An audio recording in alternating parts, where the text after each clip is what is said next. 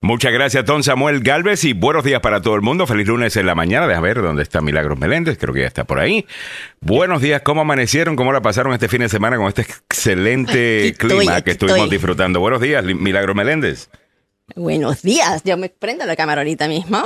Ok, muy bien. A ver. All Aquí right. estoy. Es lunes de la mañana. Eh, ah, muy bien, mira, de verde. verdecita, qué chiste, qué chévere. como lo. Sí. Oye, no, nada, por disfrutar, por disfrutar este fin de semana. Sí. A little Disfrutar. leprechaun, aquí la tenemos. Oye, eh, Qué de, la, de la suerte. Irish. Irish. He's a No luck of the. Irish. No me Bueno, vaciles, No, no, te queda estoy- chévere, te queda chévere. Eh, rayos. Samuel, estamos bien. Sí, María, qué bien, estamos comenzando este lunes. No, no, no. ¿Sabes qué? Se me resbaló algo aquí. Eh, porque quería, ¿qué te digo? Eh, Eso es eh, obvio. Echarme una broma. Ya ves. Creo que ya echarme una broma. más que y, claro. Ah, Mira, Ah, ahí está, claro que sí. qué bien. ¿Estamos celebrando algo irlandés hoy? no, no tengo. Ok, idea. Ah, ok. Chévere.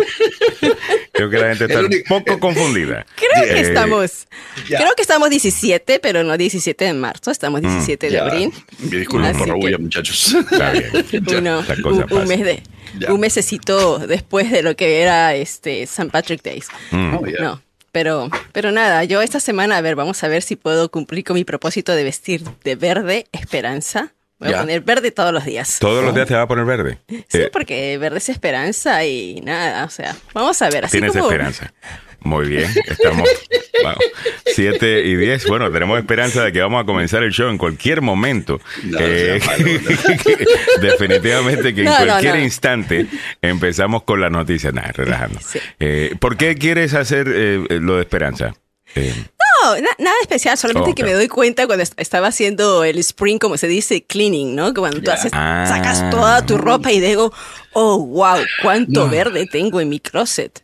No me Tengo de verde eso. de todos los matices y Mm. no me los pongo. Entonces siempre estoy con lo mismo, lo mismo Oh, y digo. ¿y cómo es? Oye, la verdad que... Y dije, ah, no, voy a estar sacando Ya. ahora. Este va a ser la temática. Pero vamos Bueno, a ver si me me acuerdo. parece a ver bien. si me acuerdo. me parece bien. Oye, tenemos el, el, el show, prep, pues no lo, no lo tengo.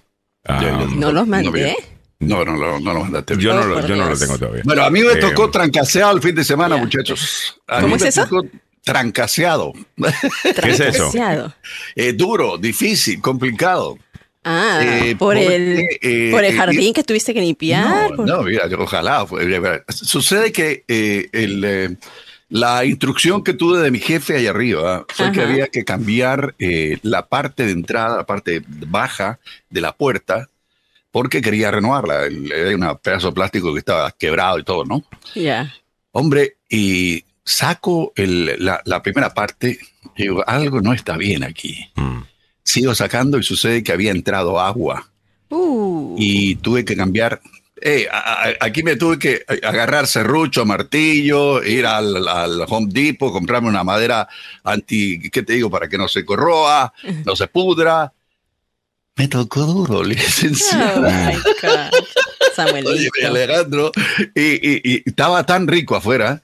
No, que estaba como la- riquísima afuera. Sí, me, me salía humo sí, del sí, sí. espinazo, hermano, porque fui- me tocó martillar, pero al final creo que eh, reparamos el problema, bendito sea Dios, se reparó todo, le eché, aproveché en echarle, ¿cómo se llama este? El, el paint stuff que hay para, para evitar el frío en, la- en el invierno y para evitar el calor, que esa, ¿cómo se llama eso, oye? Ah, sí, sí, este, el, eh, el- Sí, el- sí, se me olvida, sí, eh, isolation, eh, ¿cómo no? No, ya, insula- Insulación. Insulación. Insulación. Ya, ya. in- insulación. Uy, esa vaina bueno, te puede hay- picar. eh, Sí. No, hay que ponerse guantes. Hay que ponerse guantes, esa vaina- sí, hay que Guantes, ponerse mascarilla y Ya. todo lo demás, hasta los ojos. el- porque- como estaba afuera yo no, no Ah, había bueno. problema de mascarilla y finalmente a la, a la hora de la hora agarré una manguera y con agua y limpié todo.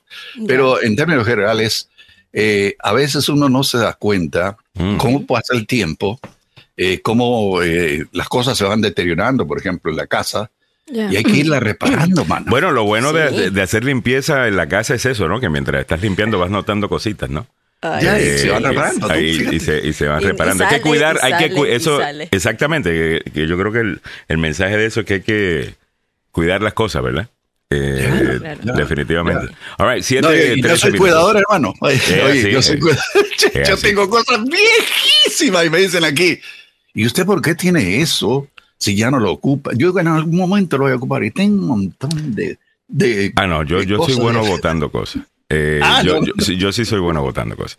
Después de un rato, sí, sí, sí. Eh, las cosas que se me hace dificultad, me, me da dificultad, eh, votando algunas veces son cosas que tienen que ver con el estudio, micrófonos, tengo micrófonos, tengo micrófonos que llevan veinte y pico años eh, andando conmigo por ahí y no los utilizo.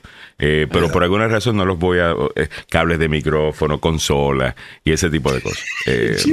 pero el resto, incluso ropa algunas veces me da con agarrar, limpiar el, el, closet y, donarla. Ahí está la, el cosito ese, ¿no? Donde uno deposita. o vas a la evaluación ahí, ahí también sí, también te lo, te, lo aceptan y ya. Dicen que no hay más, no que buena idea hacer eso de spring cleaning, ¿no? Donde limpias todo. Sí, te, sacas te, refresca. you know, todo lo todo lo negativo lo van botando con eso, para afuera. 7, 14 minutos de la mañana, me gusta eso. Me gusta, estamos positivos esta mañana. Eh, sí, a mí casi me pega porque tengo una caja inmensa así grande con cables de micrófono, conexiones. Sí, sí, sí, yo, he, visto esa caja. Samuel ha traído esa casa, e, esa caja de, estudio. Esa caja tiene de todo. O sea, cables que tú dirás, ¿y esto que, con qué lo conecto a qué? O sea, eh, de cosas que ya ni siquiera. Pero bueno, 7, 14 minutos de la mañana. Buenos días, muchachos. Vamos a comenzar con lo que tenemos para la audiencia en la mañana de hoy. Estos son algunos de los temas que vamos a estar discutiendo eh, con ustedes. Hoy es lunes 17 de abril. Estamos a un año y 49 días de la invasión de Rusia a Ucrania. El precio de la gasolina es 3.67. Subió un centavo desde el viernes. El del diésel, 4.19 bajó un centavo.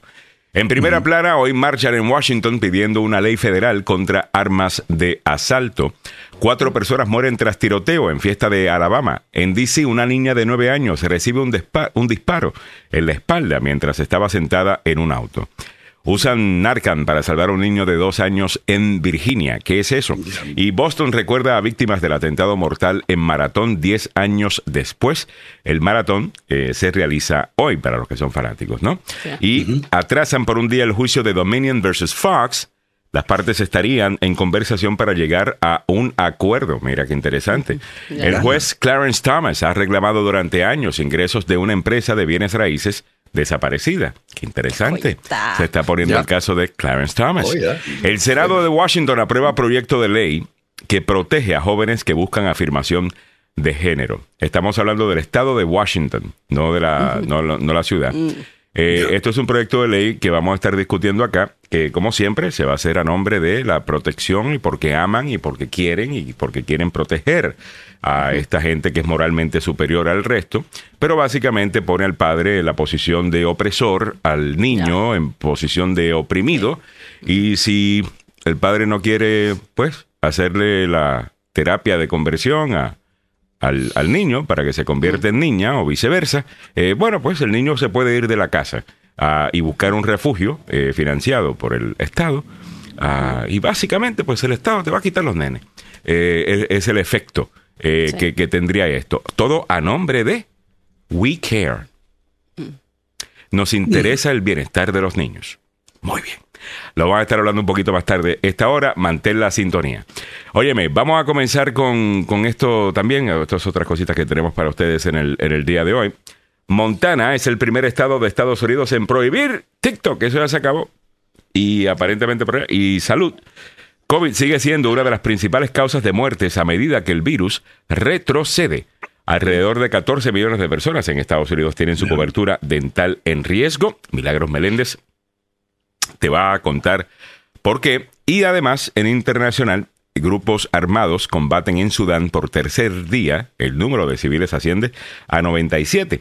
Déjame preguntarte rapidito sobre esto, Samuel. Estaba escuchando este, este, pasado fin de semana de que había un golpe de Estado sucediendo allá y que incluso esos grupos rebeldes ya habían tomado control del Palacio eh, Presidencial o el equivalente a eso. Ah, ¿Qué sabemos sobre esto? No, básicamente es una cuestión de, economía y de poder, básicamente, porque hay un general que es un dictador allí manejando Sudán y vino otro que también era militar y que tiene su propio grupo eh, armado y han comenzado una guerra interna por poder, básicamente, y por cuestiones económicas. Mm. Hay que recordar que Sudán eh, tiene un problema interno que es complicadísimo, porque por un lado está la gente de ascendencia africana y por otro lado eh, choca con la gente de origen árabe. Entonces ahí hay un roce, ese es el, el primero. Y después hay cierto sector en Sudán que produce eh, petróleo. Mm. Y el petróleo en estos momentos es billete, hermano.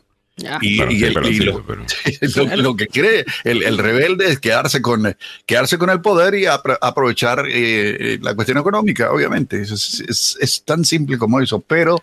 tanto Pareciera que el mundo se está quemando, señores. Eso es lo que Ya, pareciera. ya, como que el mundo tanto- está en. Ya. Ya, ya, eh, mientras tanto, ¿sabes lo que pasa? Eh, que el embajador de Estados Unidos a- allá en, en Khartoum, que es la capital, dice que él no se va a ir, que va a estar ahí y que va a observar lo que ocurre. Y la- los medios de comunicación mostraron a un a jet sobrevolando la capital Aquí de Khartoum allá en, en Sudán. Ujú. Y eh, obviamente hay una cuestión de, ¿qué te digo?, de preocupación. Eh, son civiles armados. eh, eh, es como en Colombia, cuando estaban los guerrilleros Claro. y el, y el ejército colombiano peleando, casi lo mismo. Tal Eh, cual, pero Pero el poder, básicamente. En este caso, el poder económico. Muchas gracias, Samuel. Ok, bueno, vámonos con esto, vámonos con los deportes. En breve venimos con los otros titulares eh, del día. Te empezamos ya a informar con un poquito más de detalle. Mantente ahí. Estás escuchando la agenda número uno para información, noticias y buena conversación. Los deportes presentados por el abogado Joseph Maluf. La demanda más rápida del oeste, le decimos. Del oeste, porque obviamente en el viejo oeste, eh, es de lo que estamos hablando, eh, pues las cosas habían que resolverlas de cierta Ya, eh, manera. en- como Y el abogado Joseph Maluf no da balazos, pero es a demandazo y definitivamente que está dispuesto a meterle la demanda al primero que se le aparezca. Eh, ese es el abogado Joseph Maluf. Demanda primero, hace preguntas después, es la, la, la cosa. 301, va bien, dame el número de teléfono del abogado Joseph Maluf, Samuel, y vámonos con los deportes. Sí, señor. 301-947-8998. 301-947-8998. Y ahora sí, volvemos al fútbol. Pasión de multitudes. Opio del pueblo. obvio. de Gracias. verdad. Dos empates seguidos. El segundo ayer domingo ante el West Ham tras tener dos goles de ventaja y después de que Bukayo Saka fallara un penal, dejaron en el aire el dominio en la Premier del Arsenal, que empieza a sentir la presión del liderato en el tramo decisivo de la temporada. Y tuvieron suerte porque el adagio dice equipo que pierde el penal o un penal pierde el partido. En dos jornadas el conjunto de Mike Arteta, dominado sólido en, gran parte del curso, ha perdido cuatro puntos con respecto al Manchester City, que con un partido menos y un enfrentamiento directo pendiente está ahora a cuatro puntos de la clasificación. No pudo con el Liverpool el pasado fin de semana, a pesar de tener un 2 a 0 a favor y tampoco ayer en el derby londinense con el West Ham que puja cada semana para salvarse. Tropezó dos veces en la misma piedra el Arsenal que inició el compromiso con un tiro, pero después decayó. A los 10 minutos daba con dos tantos de ventaja. De, en el 7 de Gabriel de Jesús, a puerta vacía, llegó a la red y para adentro. Ven, pero empataron, empataron. Ah, el astro argentino Lionel Messi fue abuchado otra vez en el Parque de los Príncipes, pero marcó un golazo producto de una brillante jugada colectiva en la victoria del Paris Saint-Germain sobre el escolta del Lens 3 a 1, lo que permitió a su equipo elevar a nueve puntos la ventaja en la Liga 1 de Francia. Como ocurrió en los dos anteriores juegos locales, el campeón mun- mundial en Qatar, o sea, Leo Messi, fue reprobado por un sector de la parcialidad francesa y respaldado por otra en la previa de un encuentro que comenzó a resolverse después de la media hora. La victoria significó un bálsamo para el club parisino después de sus derrotas recientes en casa con el Rennes y el Olympique de Lyon. El París Saint-Germain es puntero con 72 unidades y 9 de ventaja sobre el Lens cuando restan 7 fechas para la conclusión del torneo. En el ámbito del calcio italiano, ragazzi, la Roma sin el argentino Paolo Dybala venció 3 a 1 al Udinese en un partido disputado en el Estadio Olímpico de la capital romana por la trentésima fecha de la Liga Italiana de Fútbol, donde los dirigidos por el portugués José Mourinho se ubican tercero en la tabla. Más adelante tendremos más sobre lo que ocurre en el mundo de los deportes, específicamente en el fútbol. Y le recordamos, damas y caballeros, que este informe llega a ustedes por una cortesía del abogado Joseph Malou. Le decimos en broma, como decía Alejandro hace un mo- momento, que es la demanda más rápida del oeste, pero ¿sabe qué? El hombre tiene 33 años de experiencia. Cuando a usted lo chocan y lo mandan al hospital, quédese allí, que lo examinen completamente. O no haga como hace la mayoría de, la gente que sale del vehículo, mira el automóvil, eh, lo ve que está con un poco de, bueno, hundido el farol o lo que sea, y se preocupa más por el carro. Preocúpese más por su vida, por su cuerpo. Usted no sabe lo que puede sentir mañana por la adrenalina que tiene al momento del accidente. No siente nada. Y mañana va a estar con un dolor pero espantoso en el hombro, un brazo, donde sea. Por eso digo, primero vaya al hospital después de un accidente si usted no tuvo la culpa. Y después déle una llamada al abogado Joseph Malup al 301-947-8998. El abogado Joseph Malup es la demanda más rápida del oeste. Muchas gracias, don Samuel Galvez. A las 7.24 minutos en la mañana te ponemos al día con los precios de la gasolina en solo segundos. Esto presentado por el abogado Carlos Salvado, salvadolaw.com ser acusado de un crimen puede tener consecuencias graves sobre su estatus migratorio. Yo soy el abogado Carlos Salvado y sé cómo ganar en corte. No se declara culpable antes de hablar conmigo. 301-933-1814. Estos son los precios de la gasolina para hoy 17 de abril a nivel nacional, 3 dólares 67, ha subido un centavo desde el viernes. En DC, 3 dólares 74, ha bajado un centavo. En Maryland, 3.61, subió un centavo. En Virginia, 3.53, ha subido un centavo. El diésel a nivel nacional, 4 dólares 21, subió un centavo desde el viernes. En DC, 4.42, ha bajado 2. En Maryland, 4.14, ha bajado 1. Y en Virginia está igual que el viernes a 4 dólares 10 centavos. Estás al día con los precios de la gasolina. Esto presentado por el abogado Carlos Salvado, salvadolaw.com. Si estás buscando un excelente abogado, una persona que tiene experiencia, pero también tiene el respeto de la corte para un caso criminal, porque usted tiene derechos, llame al abogado Carlos Salvado, 301-933-1814. 301-933-1814. El abogado Salvado de Salvado, Salvado y Salvado. Entre a www.salvadolaw.com Com. All vámonos con los titulares más, más eh, los titulares que tenemos para ustedes en el día de hoy. Obviamente son los más importantes, por eso son titulares. Disculpen, vaya la redundancia. Hoy marchan en Washington pidiendo una ley federal contra armas de asalto. Esta nota de um, ABC 7 News. Cuéntame, Milagros, ¿qué es lo que estamos esperando para el día de hoy? Bueno, estamos esperando a miles de familias manifestantes que vienen de todo el país para realizar esto, ¿no? Una presión para exigir específicamente la prohibición federal de las armas de asalto, ¿no? De alto alcance. Y esto después de que ha ocurrido, Alejandro, una serie de tiroteos en Kentucky en otros lugares, el mismo, el mismo eh, Kentucky también el sábado pasado, aquí en el Distrito de Columbia, eh, en todas partes, ¿no? Y esto eh, se está esperando que ya durante las horas, dentro de unas horas, estén manifestándose, se reúnan y vayan marchando hacia el Capitolio, un grupo de personas que son reunidas por un movimiento que empezó con una madre después de los tiroteos masivos en Highland Park, en Illinois, eh, que mataron a siete personas y dejó a decenas de heridos, una de las mamás de los tres hijos inició este movimiento. Ha habido más de 100 tiroteos en las escuelas y casi 150 tiroteos masivos en lo que va ya desde, desde que empezó el año. Así que March 4, así se llama eh, el movimiento, eh, el grupo que está fundado por Kitty Brandner y que ella pues está en, en esta organización. Así que la marcha es Save Our Students. Está programada para que se realice eh, hoy en la mañana. Mucho tráfico y los que quieran unirse también a esta manifestación pueden hacerlo, ¿no? Oye, me parece muy bien, programada para hoy. Eh, a la eso de... ¿a, qué hora piensa, comienza, me dijiste? Desde las 10 de la mañana. Desde las 10 de la mañana, Sí, iban a estar aquí. Un eh, lunes, bueno, sí, sí. en esto es algo que yo definitivamente apoyo, una ley federal en contra de, las armas, para controlar las armas. Hemos explicado y lo digo en menos de un minuto. Eh, muy sencillo. Usted puede pasar una ley en Illinois, ¿verdad? Controlando las armas. Si en Indiana esa ley es más liberal o se pueden comprar armas, la gente va, las compra en Indiana y las trae para Illinois. Lo mismo que sucede en DC cuando compran armas en Virginia y las lleva para allá. Por esas razones que necesita una ley federal que incluya todos los 50 estados y los territorios. De esa manera podemos limitar esto. Ahora, eso no va a quitar el hecho de que hay un montón de armas ya en el país. Hay más armas en el país que personas. Esa es la realidad Increíble. de este tema, ¿ok? All right, vamos caminando para adelante. Estas son otras cosas que están pasando en el día de hoy. Cuatro personas mueren tras tiroteo en una fiesta de Alabama. Ah, aquí hay varias notas que queremos eh, eh, cubrir con esto. Ayer estaba viendo también, sé que no lo tenemos acá. Eh, no sé si no se le está prestando atención, pero vi que nuestra amiga eh, Nelly, Millie, ah, eh, lo publicó y es eh, unos jóvenes en Chicago eh, que estaban descontrolados, eh, vandalizando y haciendo de todo.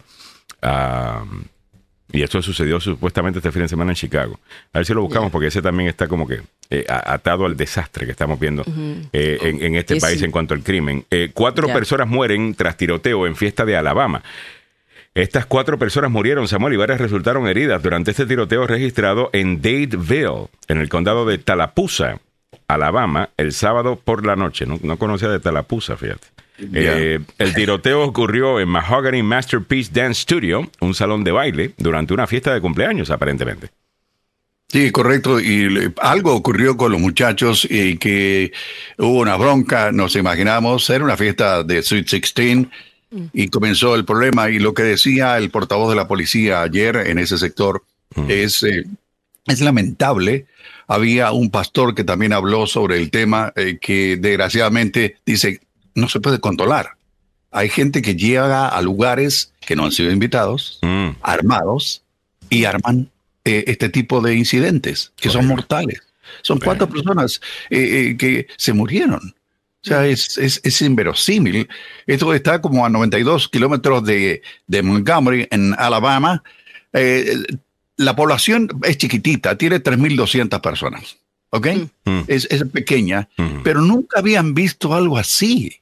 Nunca. Así que eh, es... Este, Dios, este, o sea, no, no dijeron si arrestaron a alguien eh, por esto. no, no han dicho nada. Eh, están en el proceso de investigación en estos momentos y así lo dijo el propio jefe de la policía local. Que la cosa está dura. el- Sí, Mm, correcto. y- La cosa más- está dura.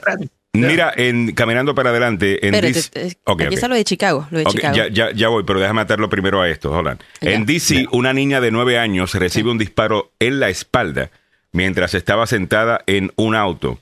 De nuevo, ya que estamos hablando que hoy hay una marcha en con- para control de armas, creo que deberíamos agrupar todas estas noticias, ¿no? Y, y comentarlas un poco. Una niña recibió un disparo en la espalda el domingo, esto en el sureste de DC. Según la policía, es desalentador, dijo Lachey McCall, comandante del séptimo distrito de la policía. Dice estar indignada y, y dijo diciendo que la comunidad también debería estar indignada. Claro. McCall dijo durante una conferencia de prensa el domingo por la noche que la niña de nueve años recibió el disparo mientras estaba sentada en la parte trasera de un vehículo en la cuadra de la 1500 de la Shippen Lane, alrededor de las 4 de la tarde. En ese momento estamos en la primera etapa de la investigación, dijeron, pero hemos localizado ya la escena del crimen, dijo Macal. Hemos recuperado múltiples casquillos de bala en el camino allí. Qué triste, ¿no? Esto. Y esto se- en DC, donde tienen una cantidad de leyes para controlar las armas impresionante. Y todavía ves este tipo de cosas. De nuevo, eh, ves que no es la solución completa al, al- problema, que hay otras cosas que vamos a tener que atacar. Pero bueno, eh, Mili, ¿querías añadir? Sí, bueno, con respecto a este caso, es el segundo caso que hemos visto en menos de un mes, donde una pasajera que está totalmente ajena a cualquier situación es herida. En este caso, la niña está herida. Gracias a Dios, esperamos que, que, que recupere, que se recupere. Pero, ¿se recuerdan ustedes que murió una señora igualmente que estaba sentada? Sí, visitando El asiento de Salvador atrás? era. ya. Así es. Que venía el Entonces- funeral de su hijo, ¿no fue? Así es, venía. su nieto. De su nieto. sé si ves- Ya. de su nieto, Pero sí. Ocurren un disparos y, y- y no, y no saben, igual que en el caso de esta niña, no sabían que la niña estaba herida. Y entonces es, esto está sucediendo a plena luz del día, ¿no? Ah, bueno, el otro caso que, que quería comentar era lo que dijiste, Alejandro, en Chicago, que más de 100 adolescentes hicieron un caos en el, eh, allí en, en lo que es la ciudad. Encendieron autos, eh, se montaron realmente a un desbande, como se dice. Hubo una, una situación así. eh, Veamos las imágenes de esto para que usted vea de lo que estamos hablando. Estamos hablando de anarquía total. O sea, Mira esto. estos son eh, no sé, estas son fotos, Dos adolescentes, dos, mira, mira esto de acá. quemando autos, la gente corriendo, destrozando propiedad, agarrando autos que vienen manejando, cayéndole encima. Ahí está. Cientos de adolescentes dicen causan un gran caos en el centro de Chicago mientras incendian autos en un alboroto organizado en las redes sociales. La policía, eh, es que superaba en número, logró el arresto de 15 de estos adolescentes. Se pasaron la voz en las redes sociales diciendo que iban a hacer esto, ¿no? Esta multitud eh, se congregó el sábado por la noche en Chicago cuando, pues, como dijimos, incendiaron y destrozaron autos, se escuchaba música a todo volumen. Estos es un trending eh, de los adolescentes que dejó a dos con heridos de bala. Y aquí, como estamos mirando las imágenes impactantes, se escucharon disparos con algunas rondas que alcanzaron a estos dos adolescentes, de 10 estos dos jóvenes de 16 y 17 años. La policía dijo que la mayoría de los cargos fueron conducta imprudente, pero uno de los chicos de 16 también fue acusado de uso ilegal de armas y se recuperó un arma de fuego. Un adulto y un menor también fueron acusados de posesión de un vehículo robado. Los Déjame- autos también fueron destrozados. Eh, esto ha incluido un Tesla con un valor aproximado de 120 Gracias, mil dólares. Ok, y so, esta gente estaba rompiendo todo tipo de propiedad, haciendo todo tipo de cosas. Acaban de pasar por una elección por para alcalde de, de esa ciudad, Lori Lightfoot. Eventualmente, pues, no, no, no, no pudo eh, ganar esa primaria, perdió. Eh, y escogieron a un demócrata que es tan izquierdista como ella en, en, en este tema. Había un demócrata corriendo diciendo, mira, la idea de defund the police y, y, y de que la policía no, no se merece el respeto, eso es una idea ridícula. Ah, ese demócrata perdió. Eh, ¿Me entiendes? Y tenemos otro, Yeah. eh, de nuevo, que ve el mundo desde el punto de vista de los opresores y oprimidos y todo el mundo una víctima. Chicago es un desastre. Es- hay que decirlo. Chicago es un desastre. DC también. Y DC, tam- pero no, Chicago está mucho Bueno, peor que DC. Eh, di- Chicago está mucho peor que DC. Y por lo menos la alcaldesa Muriel Bowser, ah, mira que se acaba de enfrentar con el Consejo Municipal, Ya. precisamente porque el Consejo Municipal quería libera- eh, o sea, hacer más liberales los castigos por carjacking. O sea, hacer más suaves los castigos por carjacking. Hasta el presidente tuvo que meterse ahí. Ah, y en ese equipo estaba Biden, Muriel Bowser y el jefe de la policía. So, Bowser yo no creo que es una woke mayor. eh, Pero algunas de estas otras personas, esto es un desastre. ¿Me entiendes? Y esto es lo que sucede si tú vas a decir que, que- que todos los policías son malos y que la, la ley y el orden es malo y la responsabilidad personal, ay, eso es un, un término republicano ah, y, y espe- y esperar que la gente haga lo que tiene que hacer. Si tú vas a, demonizar eso, pues no te, te sorprenda cuando estos son los resultados. Eh, vamos a ver un video de, de esto. Esto lo encuentro en la cuenta de Venezolanos Washington. Eh, vamos a ver por acá para que usted vea un poquito de este desastre. Ahí están brincando encima de los autos. Ahí agarraron un Tesla, lo destrozaron también.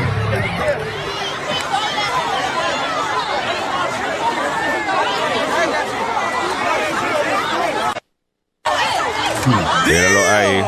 Ajá. No, no, pero es el racismo lo que tiene esta comunidad, man. ¿Sí o no? No. No, mira, ¿Sí o no? esto es un desastre. Eh, mira esto.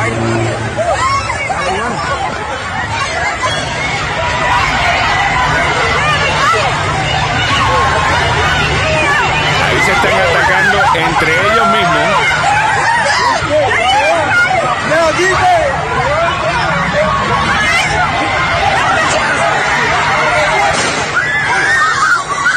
De repente salen tiros.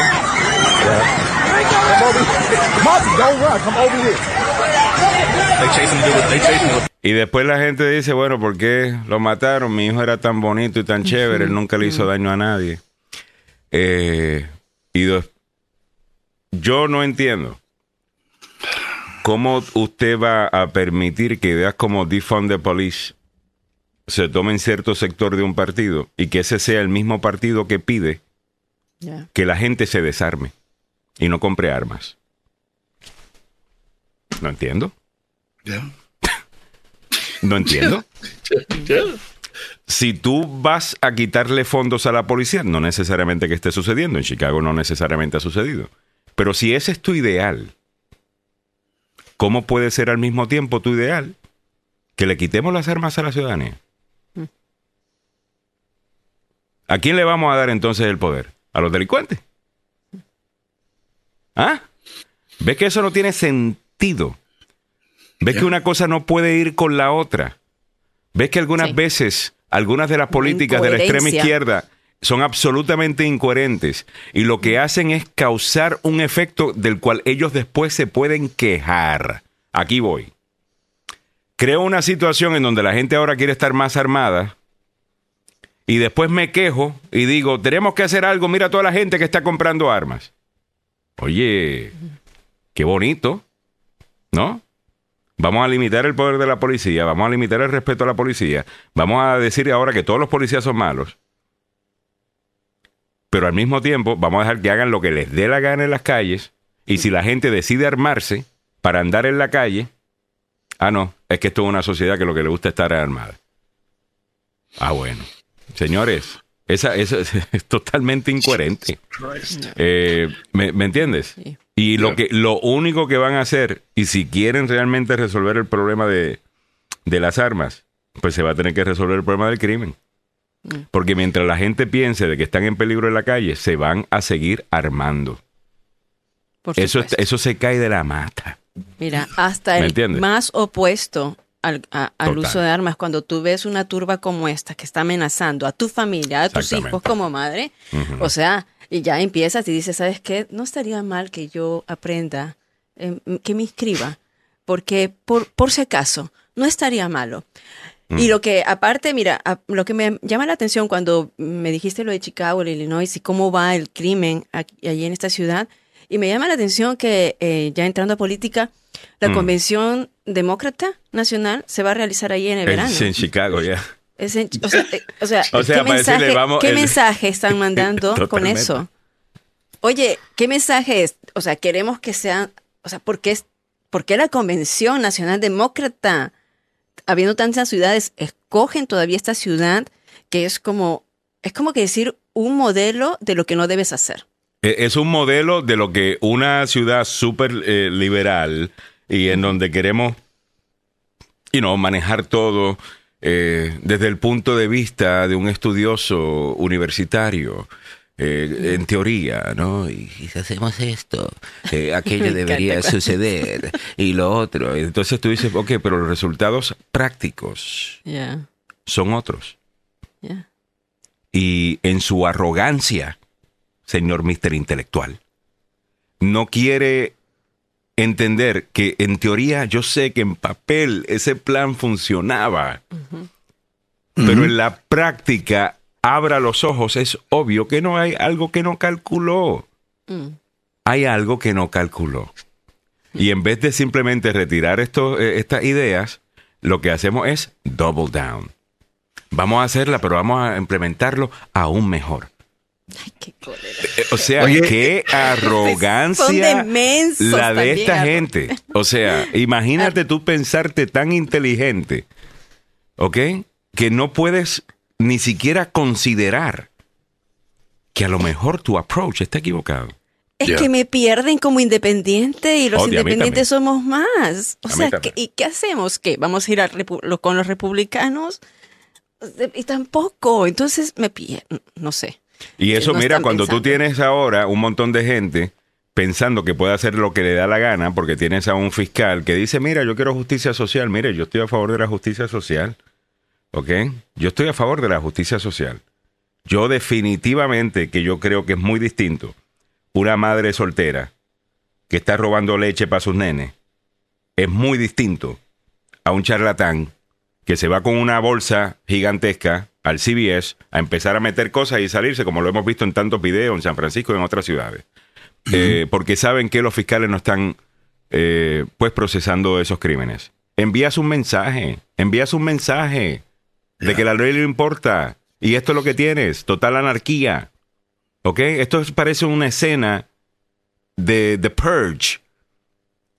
¿Me, me entiendes? Si usted piensa que estos videos no van a estar en todos los comerciales de cualquier político buscando la Casa Blanca en este próximo año, empezando por Donald Trump. ¿Usted no conoce a Donald Trump?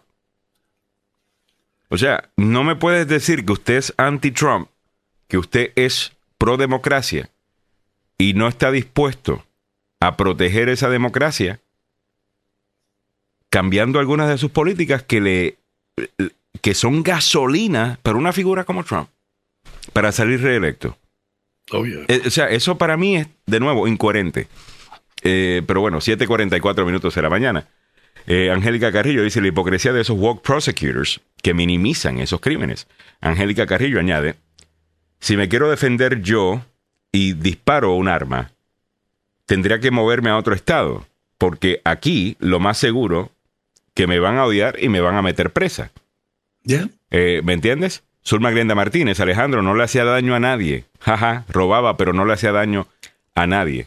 David Bermúdez dice, este es el fin de los tiempos, señores, es el fin de los tiempos, son demonios que andan alborotados. Angélica Carrillo añade, buenos días a todos. Pero ¿qué puede hacer la policía si cuando arrestan a los muchachos o salen muertos por detenerlos, los padres demandan a la policía? Eh, eh, eh, es, lo que, es lo que te estoy diciendo. Y después sale la, la, la, nunca hizo nada, él era un angelito. que Mire, señores, cuidado con lo que ustedes le están dando, ¿ok?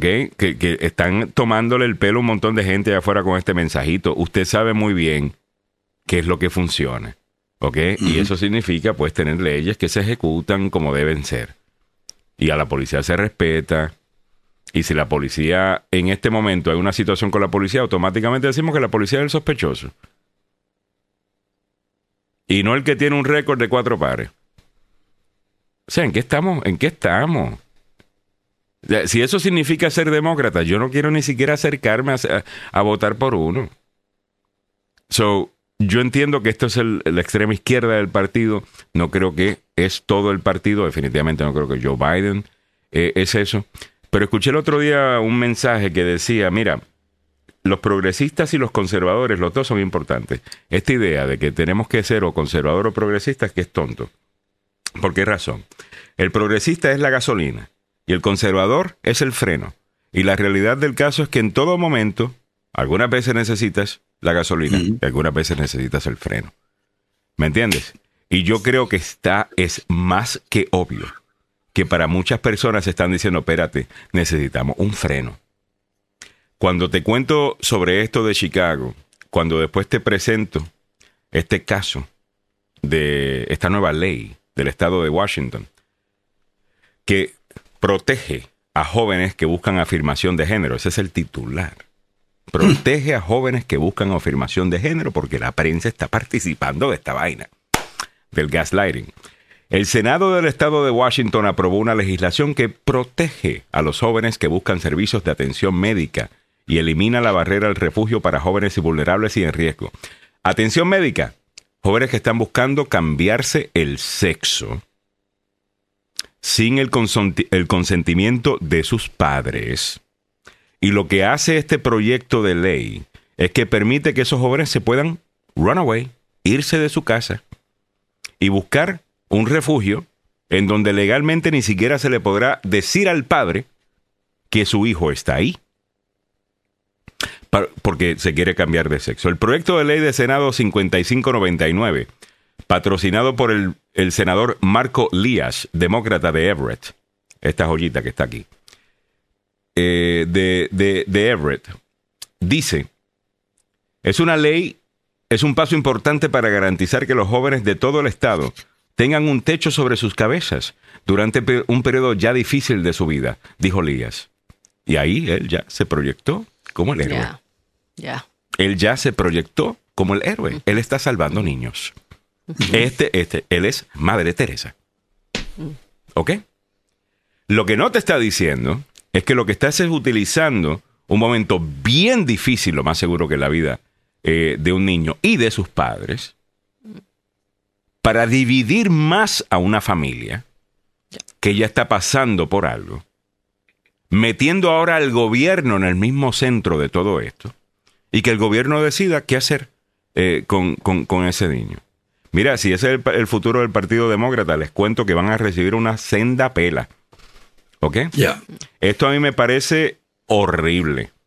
Esto a mí me parece ignorante.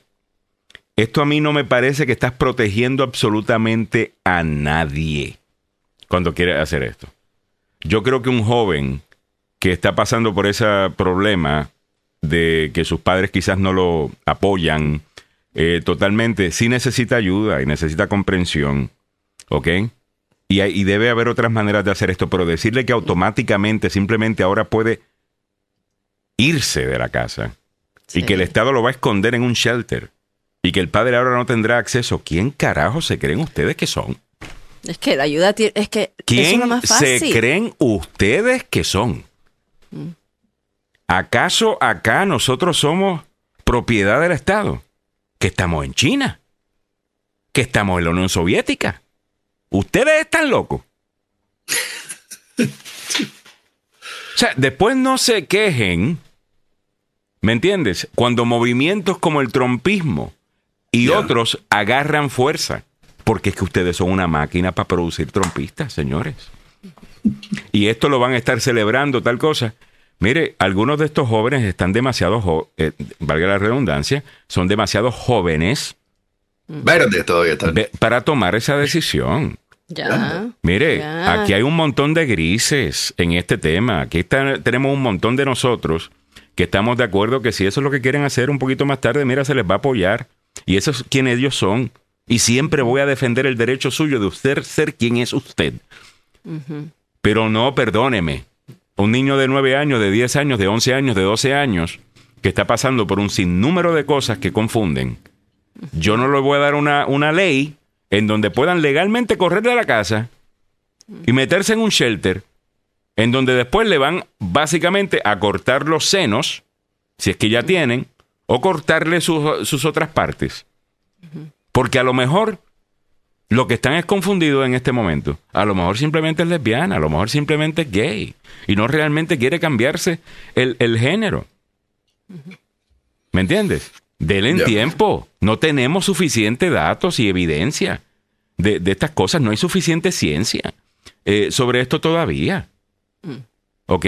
Aquí los que no- de quien de quien tenemos que proteger a los jóvenes es de charlatanes demagogos como ustedes que se creen salvadores de la humanidad y lo único que están haciendo es dividiendo a familia. Este tipo para mí es un loco. Y él habla desde el punto de vista estoy protegiendo niños y la prensa se lo permite. Sí. Le damos automáticamente el beneficio de la duda a la persona que tome esta- eh, eh, eh, este bando. Y el resto que tomen lo que y que digan lo que yo estoy diciendo. Eh, ah, no, que son antitrans o transfóbicos eh, o, o lo que sea, nada que ver. ¿Me entiendes? Esto está mal. Ser pro niño, ¿ok? No significa ser antitrans. Esto me parece a mí increíble. Increíble. 7.51 minutos de la mañana. Ya, óyeme, eh, todavía aquí en los Estados Unidos hay gente que tiene 30 años y que no ha madurado como persona, hermano. Y que todavía piensan que son quinceañeros y todavía piensan que, eh, ay, sí, me van a afectar a mí. ¿Sabe qué? Eh, todo está en el hogar, hermano. Yo sigo insistiendo en que todo comienza en el hogar. Si tú impones una disciplina Mm. y un conocimiento sin la fuerza y le explicas a la gente tuya, a tus hijas o a tus hijos, qué es lo que van a enfrentar más allá de la puerta de tu casa cuando salgan de allí, eh, no se lo dicen, hermano. No se lo dicen. Mm. Aquí el, el- el- el promedio de muchachos que se empaca y se va Mm. es eh, por muchos factores, pero en términos generales, cuando se habla de cambio de sexo y todo eso, no, no, no me entra todavía. No, no, todavía no, no estoy Y lo muy del cambio de sexo y Me, toda per- la- sí, me permiten hacer dos puntitos con respecto Dale. a eso, Alejandro. Eh, uno, que creo que sí, otra vez, llegamos a estos puntos por los extremos, porque sí hay jóvenes que sufren el sentido de eh, em, la negligencia de los padres o el desprecio de los padres o el abandono de los padres porque eh, están eh, optando por otra, otra sexualidad. Ok, que sí, pero que la ayuda que tiene que recibir ese joven es una ayuda que va más allá de simplemente estas relaciones, estas, estas soluciones simples.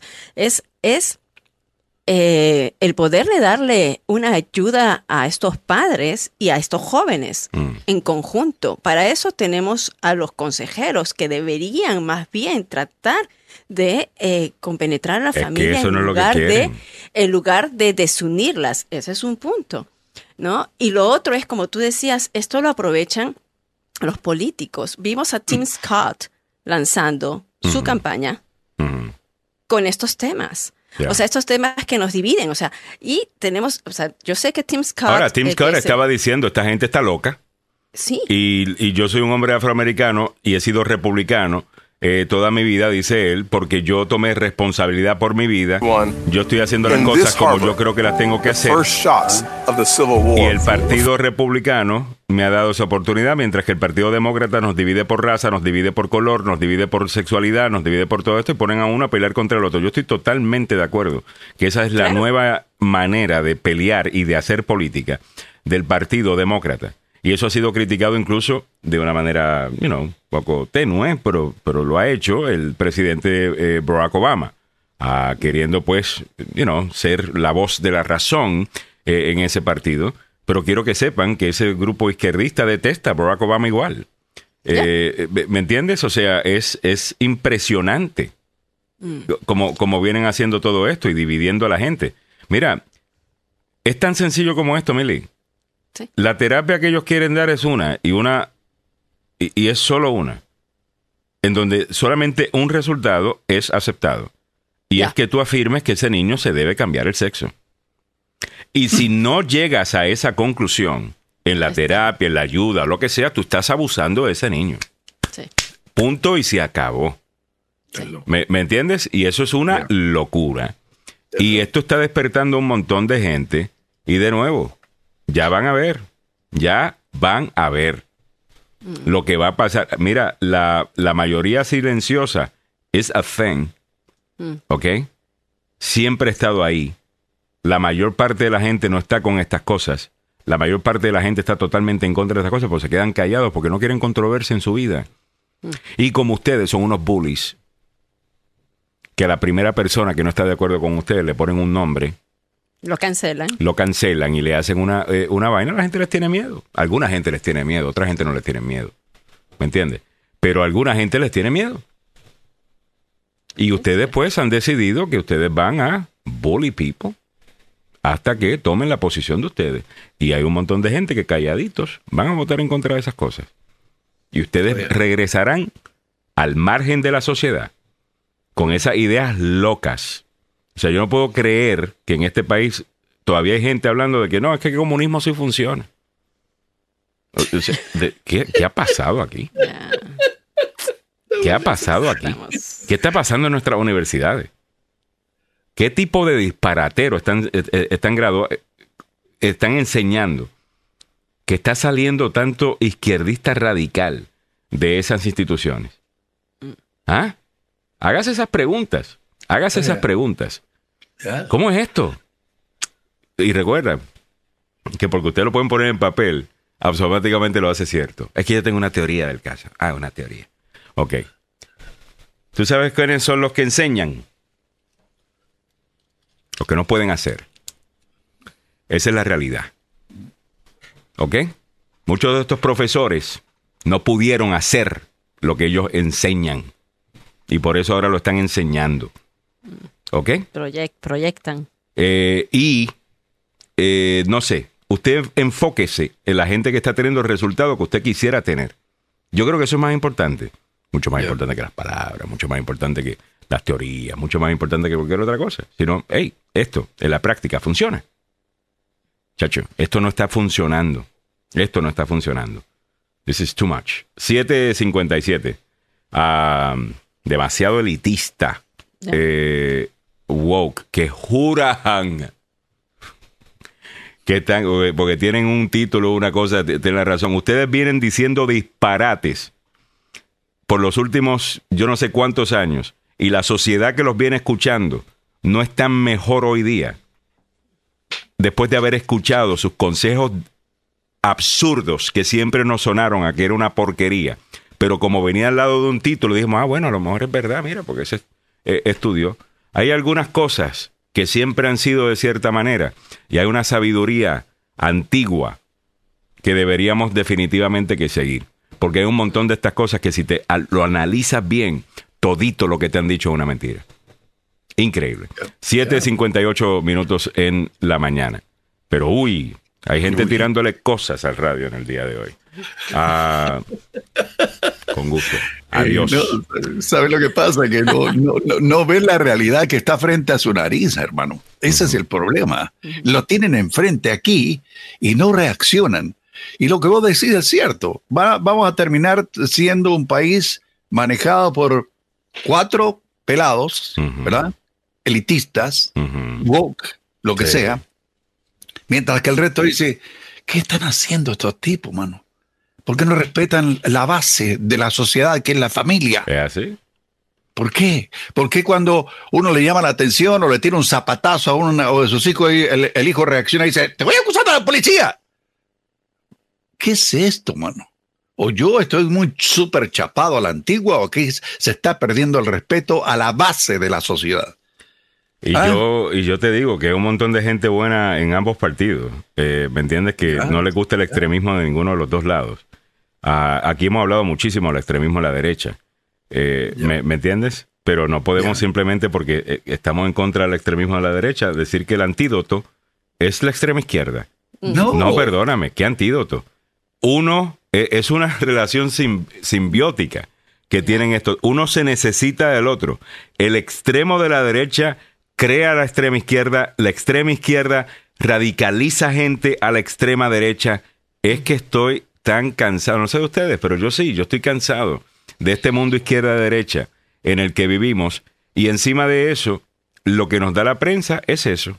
No nos da lo que es verdaderamente lo que está pensando el centro o las opiniones del centro. Eso no es interesante.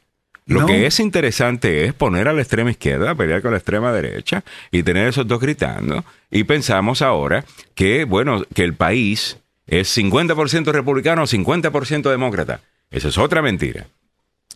El país es de votantes, es 22% republicano, 22% eh, de, de- de los votantes eh, demócrata. Y la mayor parte, 40 y pico por ciento, son eh, Independientes. independientes. Esa es la, esa es la realidad. Eso es cuando hablamos de los votantes. Ahora, cuando tú añades a eso el resto de la población, al que dijo, ¿sabes qué? No me interesa en lo absoluto la política, porque si es Que es esto más la del política, 50%. es más del 50% del país. Ya. O sea, más del 50% del país dice, a mí esta porquería no me interesa. Sí. Ya. ¿Ok? Y casi todo lo que vemos en los medios de comunicación es básicamente la infraestructura de la extrema, de la derecha e izquierda eh, en, en función. Todos los temas, ya tenemos una lista de expertos, todo, cualquier productor que se respete y está haciendo un programa de noticias, tiene una lista de expertos de la derecha, tiene una lista de expertos de la izquierda, y, eso, y con eso tú añadiste balance a la cosa. Eso no es balance. Eso no es balance. Balance sería tener gente que te está diciendo la verdad. No, no, no dos mentirosos que solamente ven lo positivo de su lado y, y sus extremos y decirte que eso es balance. Eso no es balance. Eso es lucha libre. ¿Me entiendes? Que es lo que tenemos en los medios de comunicación. That's true. Ah, pero los medios tampoco se puede tocar, ¿no? Porque no, nosotros somos la primera enmienda. Ok. Y yo te digo, ok, yo entiendo eso y admiro a la prensa y creo que es súper importante en una, en una sociedad tener una prensa libre. Eso es obvio. Pero yo creo que si te damos tanto beneficio de la duda y te damos tanto respeto, entonces tú debes tomar la misma cantidad de responsabilidad por lo que tú estás haciendo. Tú no puedes cantarte importante en una sociedad porque eres parte de la de, de, porque eres periodista, y comportarte como un charlatán chismoso cizañero que pone a un lado a pelear con el otro, perdóname. Ya. Yo creo que los periodistas se respetan. El periodismo se respeta. Si usted es un cizañero profesional, usted no es periodista.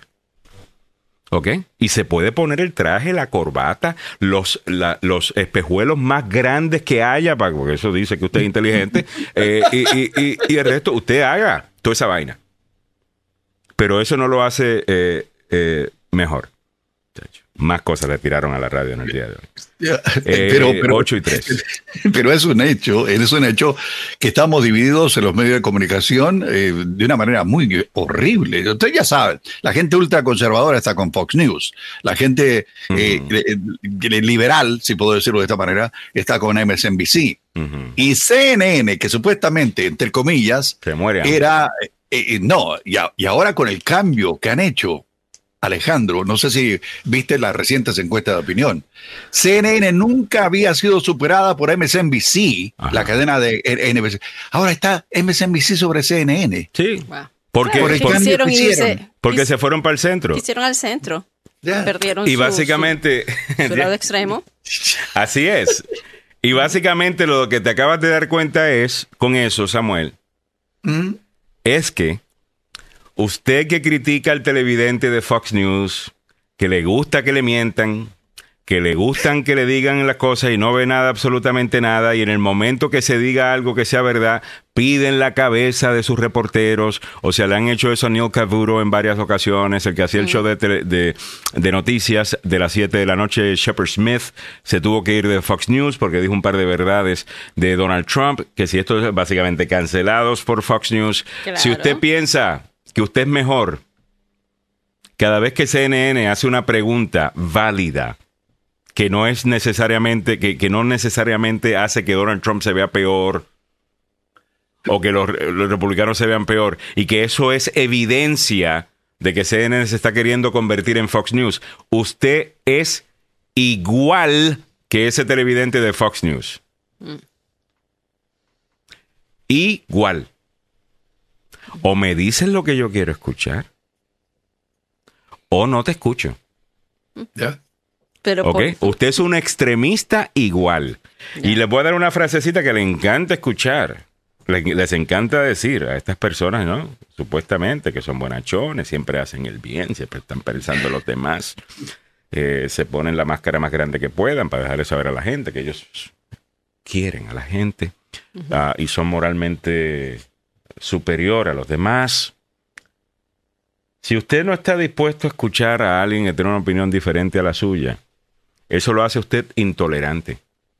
Eso no es lo que usted dice de la extrema derecha. Usted no dice, no hay todo un movimiento basado en mayor tolerancia. En inclusión, no hay otra palabra que le guste a ustedes. Inclusión. Ah, después de que esa inclusión de Crayola. De que todos los colores estén incluidos. Pero las maneras de pensar, ah, no. Ah, no. Chacho, si tú eres negro y te declaras republicano, you're an Uncle Tom. Tú eres un traidor a tu raza. Ya, cierto. ¿Me entiendes? Si tú eres un latino Ah. que quiere hacer las cosas como es, que cree en sí mismo, que comienza su propia empresa, que va para adelante, que no le pide nada a nadie, que está haciendo lo suyo y le gustan las cosas con orden y le gustan las calles limpias y le gustan las cosas. Ah, no, ese se cree que es blanco. Ya. O es un ultraderechista, te dice. Ese se cree que es blanco. Porque aparentemente la única manera de ser exitoso en este país aparentemente es, es si te crees blanco. O sea que la gente que quiere orden, esa gente se cree blanca. O sea, nosotros somos, o sea, si somos latinos y somos negros, no, tenemos que vivir en el desorden. ¿Quién es el verdadero racista entonces? Si, si ese es tu punto de vista. Señores, es increíble. Es Bien. absolutamente increíble lo que está pasando. Y yo se los digo, mira, con miedo de que Donald Trump pueda ser electo. Ese tipo no cree en la democracia. Este fin de semana, ¿sabes dónde fui? Eh, fui al National Archive. Estuve viendo la Constitución de los Estados Unidos, estaba viendo la Carta de Derechos, vi la muestra de la Carta Magna. Eh, vi la sección, una galería que tienen sobre todas las veces que en la historia del ser humano se han ganado derechos. Eh, y es absolutamente impresionante lo que lograron hacer los que fundaron este país. Donald Trump no se merece ser presidente. Por favor, dejen, Por favor. dejen de darle tan, echarle tanta gasolina al tren de Trump. Es lo único que yo estoy diciendo. Ok, son las 8 y 8 minutos en la mañana, estoy tarde. Eh, vámonos con el noticiero del tope de la hora con Don Samuel Galvez. Aquí no hay vacas sagradas en este show. Y está bien, no hay vacas sagradas, no, nunca la- han existido ni van a haber ahora. Eh, vámonos con Don Samuel, que ya está listo. con- No, me están escribiendo, oye, ¿qué pasó? Eh, ¿Lo estás tirando? Bueno. Así me siento yo. Clarence Thomas fue, eh, ha reclamado durante años ingresos de una empresa de bienes raíces que desapareció. Las autoridades en el condado Charles encontraron los restos de una menor autista de 10 años que había desaparecido el sábado. En nuestra América Latina, la guatemalteca Ana Gabriela Sea habría sido pieza clave y socia de los Chapitos para el tráfico de fentanilo. Ahora está presa aquí en Estados Unidos. Muy buenos días, le saluda Samuel Galvez y aquí el detalle de la información. Durante las últimas dos décadas, el juez de la Corte Suprema de Justicia, Clarence Thomas, informó en los formularios de divulgación financiera requeridos que su familia recibió ingresos por alquileres por un total de cientos de miles de dólares de una empresa llamada Ginger LTD Partnership. Pero esa empresa, una firma de bienes raíces de Nebraska lanzada en la década de los 80 por su esposa y sus parientes, no existe desde el 2006. Ese año la empresa familiar de bienes raíces se cerró y creó una empresa separada, según muestran los registros estatales de incorporación. Sin embargo, desde entonces, Clarence Thomas ha seguido reportando ingresos de la empresa desaparecida entre 50 mil a 100 mil dólares al año en los últimos años y no se menciona a la firma más nueva, Ginger Holding LLC, en los formularios. La incorrección no declarada anteriormente podría descartarse como un error, pero se encuentra en una de una serie de errores de omisión de Thomas que ha cometido en formularios anuales de divulgación de sus ingresos. En el ámbito local metropolitano, las autoridades encontraron los restos de una niña de 10 años que había desaparecido el sábado, según la oficina del sheriff del condado Charles en Maryland. El cuerpo fue descubierto en una quebrada profunda. Los equipos de búsqueda, incluidos policías, equipos caninos, drones y equipos de vehículos todoterreno, estaban peinando el área cerca de la, eh, de la, de la zona en busca de Madeline Wallace, Madeline, una menor autista que no habla, informó la agencia. El alguacil Troll Perry y sus hombres de la institución están desconsolados por compartir la actualización de que se recuperó el cuerpo de la menor Madeline en una quebrada hace poco tiempo. Esto ocurrió ayer en la tarde. Lamentable. En el ámbito de nuestra América Latina, Ana Gabriela Rubio Sea, identificada como Rubio Sea o Gaby, es una empresaria originaria de Guatemala quien enfrenta cargos ante la Corte de Nueva York por fungir como intermediaria de precursores de fentanilo que compraba en China y suministraba a narcotraficantes en México. Tres personas, al parecer relacionadas con el cártel de Sinaloa, fueron capturadas, dos de ellas de origen mexicano y la otra guatemalteco. Se trató de Humberto Beltrán Cuen, alias Don Chino, Sergio Antonio Duarte Frías, originario de Culiacán, Sinaloa, y Ana Gabriela Rubio Sea, alias Gaby, de Guatemala. El viernes 14 de abril, la red criminal relacionada con el cártel y los chapitos, quienes producen fentanilo en México, lo traficaban rumbo a Estados Unidos y ahora será presentada esta mañana en la corte en Nueva York. En el eh, fútbol, damas y caballeros, vamos a volver a lo que es eh, Sudamérica. Damas y caballeros, Jorge Sampaoli es el nuevo entrenador del Flamengo. El argentino fue anunciado y buscará ganar la Copa Libertadores con el cuadro brasileño. Jorge Sampaoli vuelve a Sudamérica en esta ocasión para asumir al frente del Flamengo, el equipo más poderoso de Brasil y uno de los máximos candidatos a obtener la Libertadores.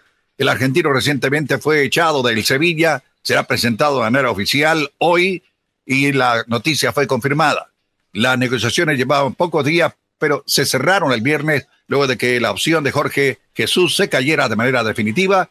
Es que el exdirector técnico del cuadro carioca tiene vínculos con el Benfica hasta el final de la temporada en Portugal y el cuadro brasileño no vio margen para esperarlo en junio. Así que véngase para acá, don Jorge, y entrene a nuestra gente a ver si le sale tal como ocurrió cuando fue entrenador en Chile, que sacó a la, eh, bueno, el equipo nacional, eh, fue el campeón en dos ocasiones en América. ¿Cómo está el eh, tráfico en la capital de la nación a esta hora de la mañana? Bueno, con algunos problemas, damas y caballeros. Eh, sí, señor, hay dificultades al inicio de esta jornada. Hay un accidente en la Rhode Island Avenue en el noreste, cerca de en la calle 3. En la ruta 100, viajando hacia el oeste a la altura de Telegraph Road, otro accidente reportado. En la 99 en Old Frederick Road, cerca de Sand Hill Road, accidente reportado. La policía está en el sector. En la 95 rumbo sur, cerca de la 644 en Franconia Road, ahí hay un vehículo con problemas mecánicos. Tenga cuidado. ¿Cómo está el tiempo para la capital de la nación a esta hora de la mañana? Bueno, le cuento que no está del todo mal. Sin embargo, ¿sabe qué? Eh, para esta época ya nos habíamos acostumbrado a lo que ocurrió el día de ayer, que estuvo muy, muy, muy sabroso. Pero el día de hoy eh, tenemos una temperatura a esta hora de la mañana en los 57 grados Fahrenheit, que corresponden a 14 grados centígrados. ¿Cómo se presenta el día? Con una mezcla de nubosidad y sol, un poquitín eh, frío, con brisa, las máximas hoy en los 71. ¿Cómo va a estar mañana? Mañana va a ser un día relativamente frío, mayormente soleado, con 68 como máximas.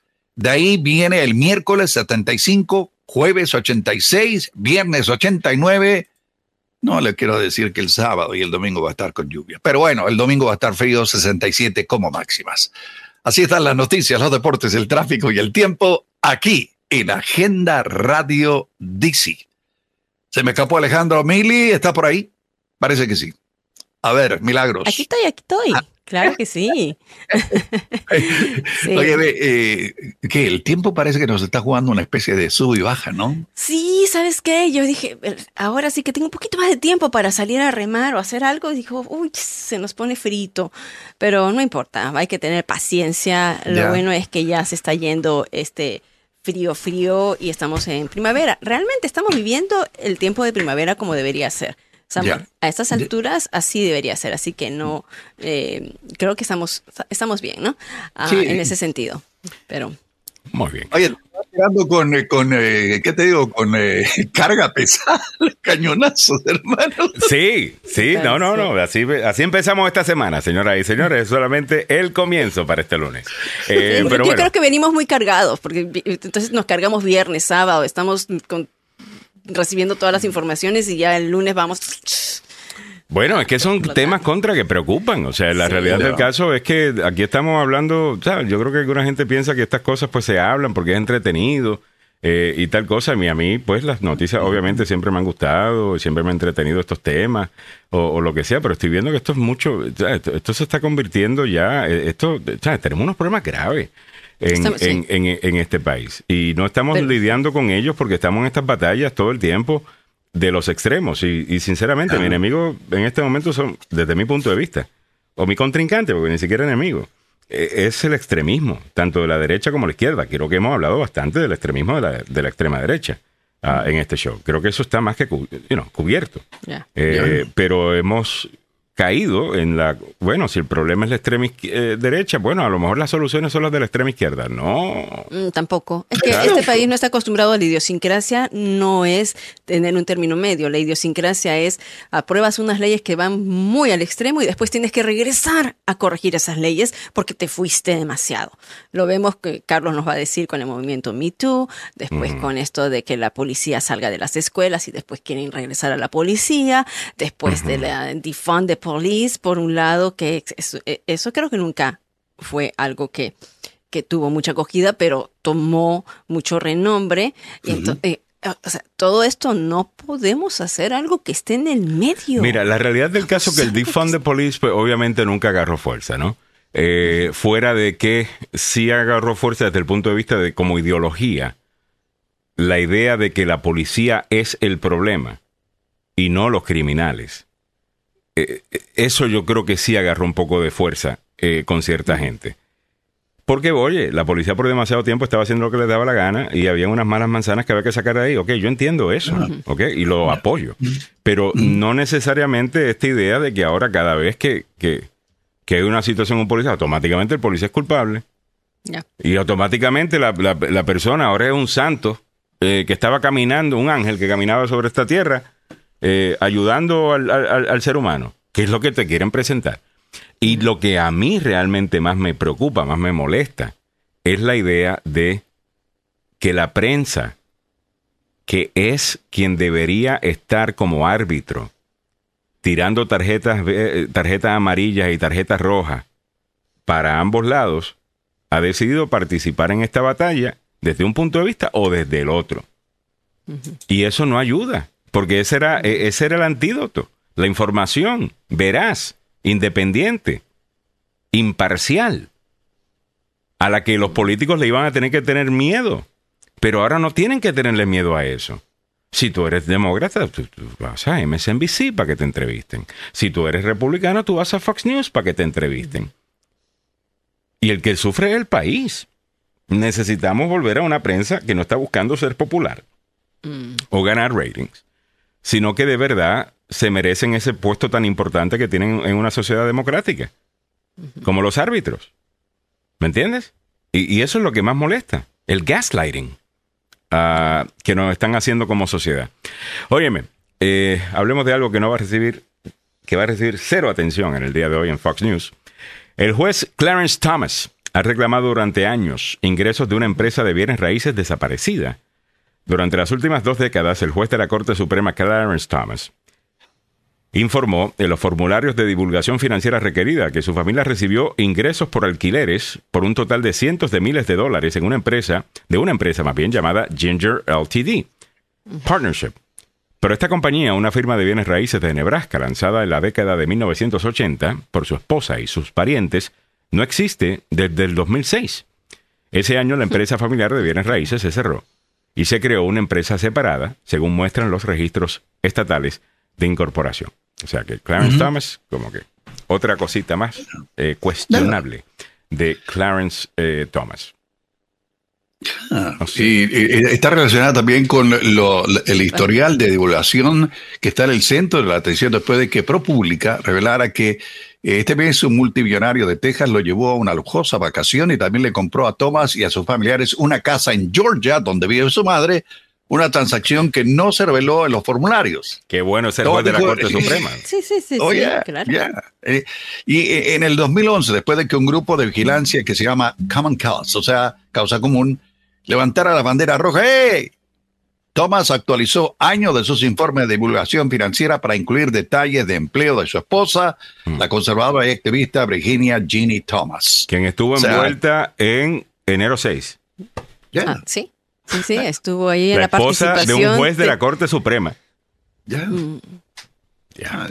Mira, Deberían yo creo que están sacando estas investigaciones, están, porque yo creo que esta investigación que nos digan después los, los abogados, ¿no? Esto ya de, de, de tener una empresa fantasma Mm. y seguir como que si hubiera recibido estos ah, alquileres, este, este dinero con una empresa fantasma, yo creo que ahí ya sí hay un delito donde se le puede imputar como para que se le, se le pida la renuncia o se le haga un, un- un juicio Mm. eh, para sacarlo, ¿no? Me parece, porque de otra manera, por, por, por recibir estos regalos no había una claridad, ya se dijo que anteriormente eso no, pero le siguen investigando, así que van a seguir investigando, investigando, yo creo que ya la gente está cansada, tienen más de 35 años en la Corte Suprema con estas posiciones que son vitalicias, que eh, deberían realmente tener un límite y como vemos, ah, este es un caso perfecto como para reevaluar estas posiciones en la Corte Suprema que no deberían tanto. Pero deberíamos tener también, eh, de nuevo, un sistema. Yo no tengo tanto problema con que sea vitalicio, sinceramente. Siempre ha sido así y la cosa ha funcionado. Entonces yo pienso que si algo está funcionando, no lo cambies. Pero lo que sí ha cambiado es que ya tú puedes hacer algo y no tener que someterte a consecuencias porque tú eres un guerrero, eres un soldado de un movimiento, y Clarence Thomas definitivamente que lo es para la, la derecha y extrema derecha del país. Entonces ahí podemos suspender cualquier tipo de requisito moral que exigimos usualmente de una persona en una posición como esta. Porque bueno, al final del día, él es de los nuestros, ¿ves? Él está en nuestro equipo. Oh, yeah. y, y esto es un problema. Ah, de nuevo, todo esto podemos reducirlo. Mire, el problema somos nosotros, los votantes. Lo que pasa es que la gente no quiere escuchar eso, ¿verdad? Pero podemos reducirlo a eso porque somos nosotros los que estamos participando en todo esto. Eh, me parece increíble que los Estados Unidos está, eh, de- en eh, se está destruyendo tanto con la extrema derecha y la extrema izquierda de la manera que lo está eh, a- a- haciendo. Me parece increíble. Óyeme, vamos por el tema de salud o con el tema de salud. Eh, COVID sigue siendo una de las principales causas de muerte a medida que el virus retrocede y alrededor de 14 millones de personas en los Estados Unidos tienen su cobertura dental en riesgo. Milagros Meléndez nos cuenta por qué en Salud al Día, una presentación del doctor Fabián Sandoval. A ver, Mili. Bueno, les cuento esto, ¿no? Eh, Alejandro, el COVID todavía se mantiene, como dice así, una de las principales causas de muerte aquí en los Estados Unidos. Alrededor de 224 personas fallecen cada día a causa de la enfermedad. Están advirtiendo los Centros para el Control y Prevención de Enfermedades para que no se baje la guardia. Esto después de que, por supuesto, el gobierno ya levantó las dos emergencias del COVID, que, eh, que significa que van a haber menos fondos para ah, estas, la atención, para las vacunas, para, eh, la, para la prevención y para el tratamiento. Eh, los funcionarios federales dicen que, eh, como dije, eh, se, se ha vinculado a la enfermedad 250 muertes diarias. Recordemos que en un momento de eh, lo máximo la pandemia reportamos hasta 3.000 muertes por día y hubo un, día que se reportó casi 4.000 muertes por día donde ya habíamos llegado al tope.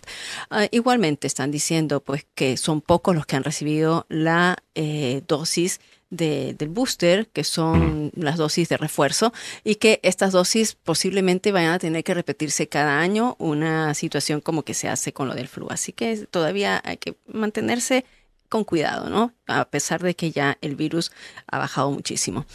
Y mientras tanto, Alej- Alejandro, también alrededor de 14 millones de personas aquí en los Estados Unidos eh, podríamos perder la cobertura dental. El, al final, el final de la emergencia de salud pública del COVID, que terminó el 1 de abril, ¿no? Eh, pone en riesgo la cobertura dental de más de 14 millones de adultos en Estados Unidos. Esto sucede debido a que estas personas, quienes estaban inscritos en Medicaid, ahora van a ver suspendida su afiliación al programa público de salud del país una vez que cada estado comience a revisar la renovación de los afiliados. O sea, esto quiere decir que durante la pandemia, ah, por decreto, se estableció que los estados no podían revisar la elegibilidad de los beneficiarios de Medicaid para eliminar del programa a aquellos que no cumplieran con los requisitos exigidos, que son más que todo que tienes que ganar una miseria para pertenecer a Medicaid.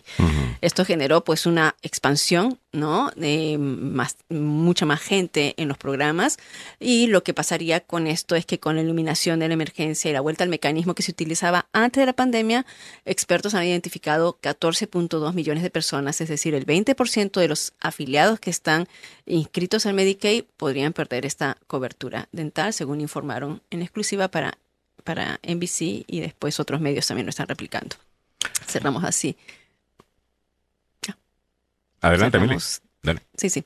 Cerramos así este segmento traído a usted por el doctor Fabián Sandoval de la clínica y el Centro de Investigación Emerson. Tuvimos al doctor la semana pasada de viaje porque está precisamente innovando y eh, buscando el apoyo de grandes organizaciones de salud para que continúen y que se expanda el programa que tiene el doctor, que es único aquí en el área de metropolitana y en este lado de, de, la región, porque es un centro de investigación donde se están, valga la redundancia, tratando, probando, investigando los medicamentos que ya están prontos a salir al mercado con personas que son hispanas. Mm. Eh, y esto lo está realizando el doctor Fabián Sandoval. Eh, Miguel Ángel Sosa nos pone el teléfono de él, el 202-239-0777. Hay varios programas donde usted puede participar y también si necesita de alguna atención, de algún chequeo general, puede ir y todos hablan español y son sensibles a su cultura. Así que nuevamente marque el 202-239-0777. Estamos ya. Mira, ¿sabes que había una un interesante, una nota de, de CNN que hablaba sobre una nueva prueba para el Parkinson que cambiaría, dice, la lucha contra la enfermedad? Mañana voy a estar hablando más sobre eso. El Parkinson es una de las enfermedades eh, para las que todavía no se ha encontrado una cura efectiva. Aunque hay miles de personas que la padecen en todo el mundo, aún no hay estas soluciones eh, definitivas. Es un mal que se va deteriorando, que va deteriorando a la persona. Y entonces eh, ahí tenemos claves de una nueva prueba que eh, dice que cambiaría la lucha contra la enfermedad. Mañana te voy a traer un poquito más sobre eso y sobre el Parkinson, los síntomas y qué es lo que deberías hacer ah, con, con las personas, no tanto para prevenir, sino cuando ya las personas lo tienen. Así que mañana lo tendremos en Salud al Día. Ah, perfecto. Muy bien. Eh, el doctor Fabián Sandoval creo que hoy va a estar en Texas. La semana pasada estuvo en San Francisco, en California. Hoy le toca recorrer eh, la parte norte de Texas hablando sobre el, el trabajo que están haciendo aquí en, en, Washington. Así que interesantísimo. Y va a estar hablando con funcionarios eh, de, de universidades, que es lo más in, in, increíble de todo. Así que me alegro sí, sí, mucho. Sí, está, por, está, por están consiguiendo el apoyo y recordemos que también el doctor Fabián tiene este el programa los miércoles donde usted puede prepararse con las preguntas que, que desee y el programa eh, los sábados. Eh, tu salud, tu familia, que lo tienen eh, en Telemundo. Telemundo. Claro. Mira, hoy están marchando a, ya hablando de otro tema, ¿no? Estábamos uh -huh. hablando de las marchas que se va a realizar eh, con un grupo de personas en el Capitolio para uh -huh. pedir unas legislaciones federales que eh, eh, en contra de las armas de asalto. Entonces yo había dicho que iba a empezar a las 10 de la mañana. Mm. A las 10 de la mañana van a estar reuniéndose, pero el, están convocando a las 11. Aquí okay. voy a compartir algunas información para los que quieran participar o simplemente para que estén alertas a los que están viajando por ese lado.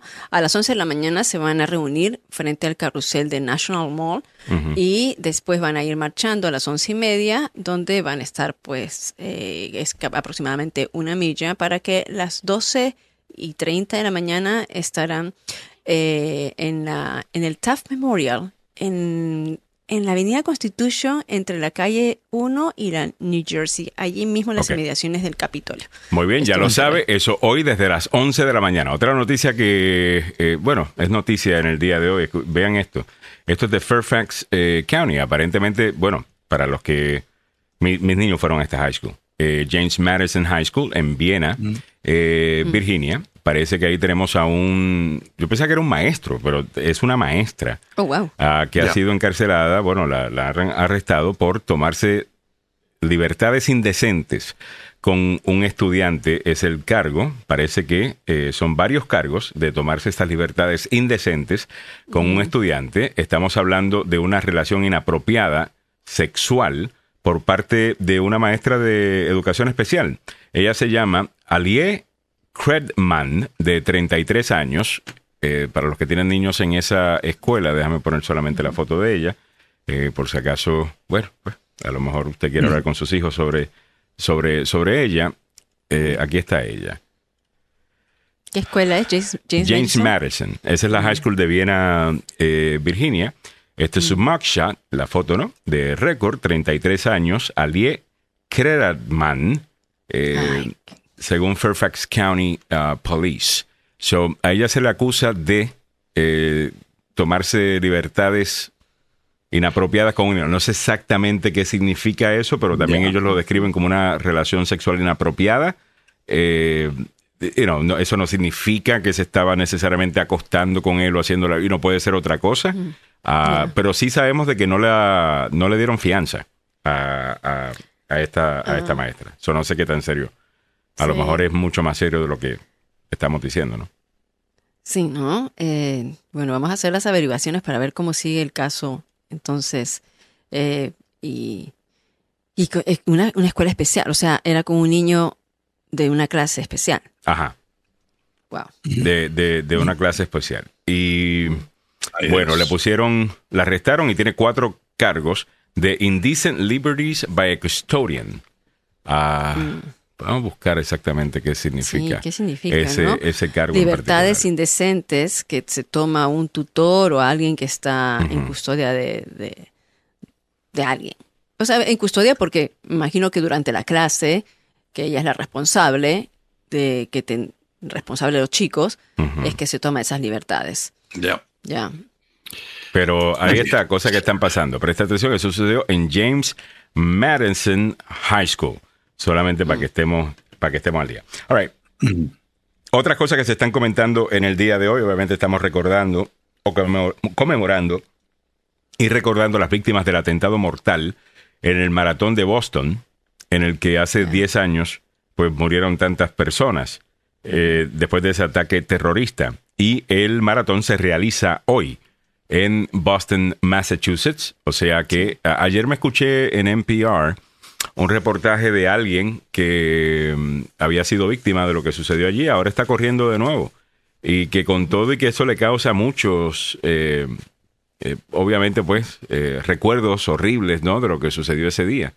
Ah, pensaba ir a correr precisamente como un acto de protesta, ¿no? En contra del terrorismo global que todavía vivimos en el mundo. Así que estamos recordando a los 10, eh, los 10 años del el atentado en Boston, Massachusetts, en el día de hoy.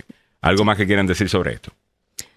Bueno, es que ho- hoy, es la, maratón, por supuesto, y durante todo el fin de semana han habido estos, estas, estos recuerdos eh, y hay un reportaje, eh, bueno, que lo quiero ver en Netflix.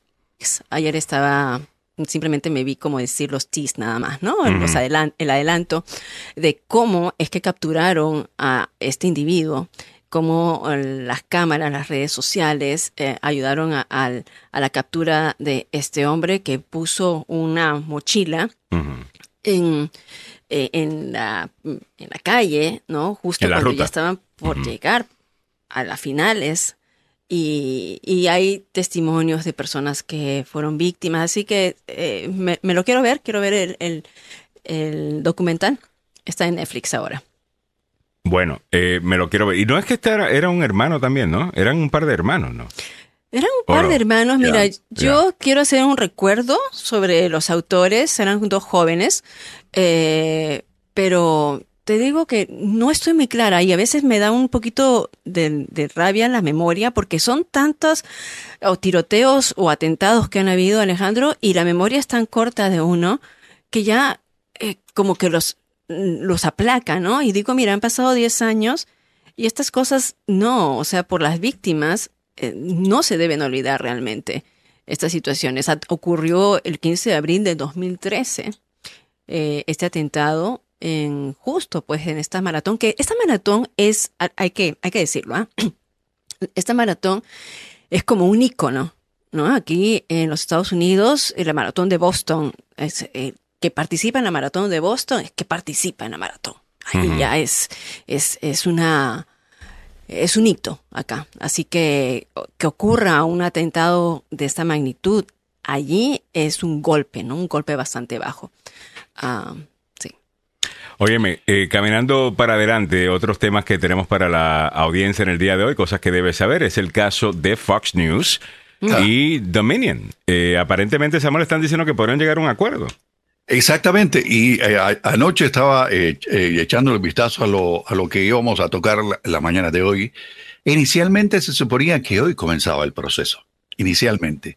Pero después de como las 8 o 9 de la mañana comenzaron a brincarme las alarmas por acá en, en mis zapatos, que decía que el juez encargado del proceso legal por esta demanda de difamación de 1.600 millones de dólares en el caso de Dominion frente a Fox News, parece que había sido retrasada ante la posibilidad de llegar a algún acuerdo eh, de dinero, algún acuerdo financiero para eh, sellar todo esto y dejarlo en el olvido.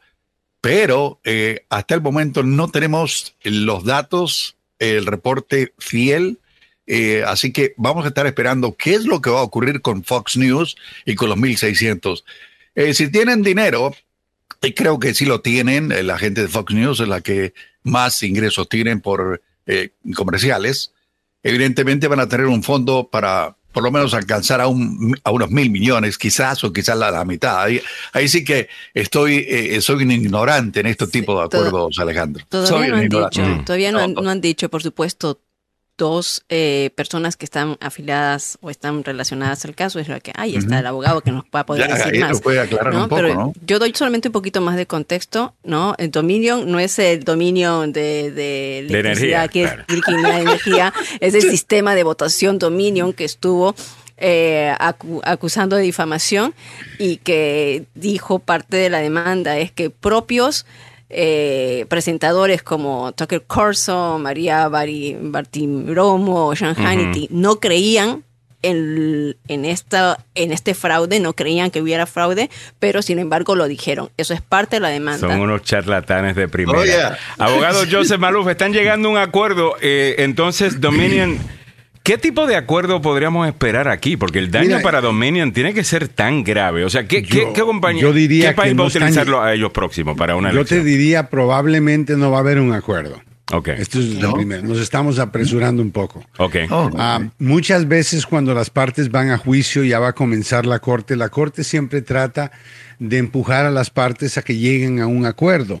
El problema con casos de esta magnitud es que tú puedes pensar en la mente de Fox una cifra pequeña como algo más que razonable porque lo que ellos hicieron no fue tan malo y por el otro lado tienes a Dominion que ha sido afectado económicamente y para siempre van a quedar como esa, esa compañía que, que creó fraudes, etcétera, etcétera. Entonces, el daño va a quedar permanente y yo creo que el caso vale bastante dinero. No estoy seguro si Fox todavía está dispuesto a aceptar que el caso vale el dinero que vale. Y como Samuel dijo, serían en los miles de millones de dólares. O sea, ¿me entiendes? Tal vez mil millones, no estoy seguro. Wow. Ah, pero, pero una cantidad significante y eso sería una admisión indirecta de culpabilidad, porque tú no pagas un- una cantidad de ese tipo. Ahora, puede ser que Rupert Murdoch diga, no, hombre, démosle unos ah, 10 millones y que se vayan. O sea, a, a veces eso pasa. Entonces, no estuviera yo, por un caso tan grande, Alejandro, ¿me vas a decir que vamos a esperarnos hasta el lunes, el día que el caso comienza, para hablar de negociaciones? Mm. Sí, claro, crazy? no, no. Eso no es, o sea, y hay tanta gente involucrada que muchas veces las personas dicen, ah, no llega a un acuerdo. Es que no es simplemente de llegar a un acuerdo, es que usted tiene que tener el acuerdo de un montón de gente. Y en este caso, probablemente del mismo Rupert Murdoch, que aparentemente va a aparecer como ejecutivo de Fox News y como ejecutivo de la corporación Fox. Así que, y ha hecho admisiones en contra de su culpa. Así que si es inteligente, llega a un acuerdo.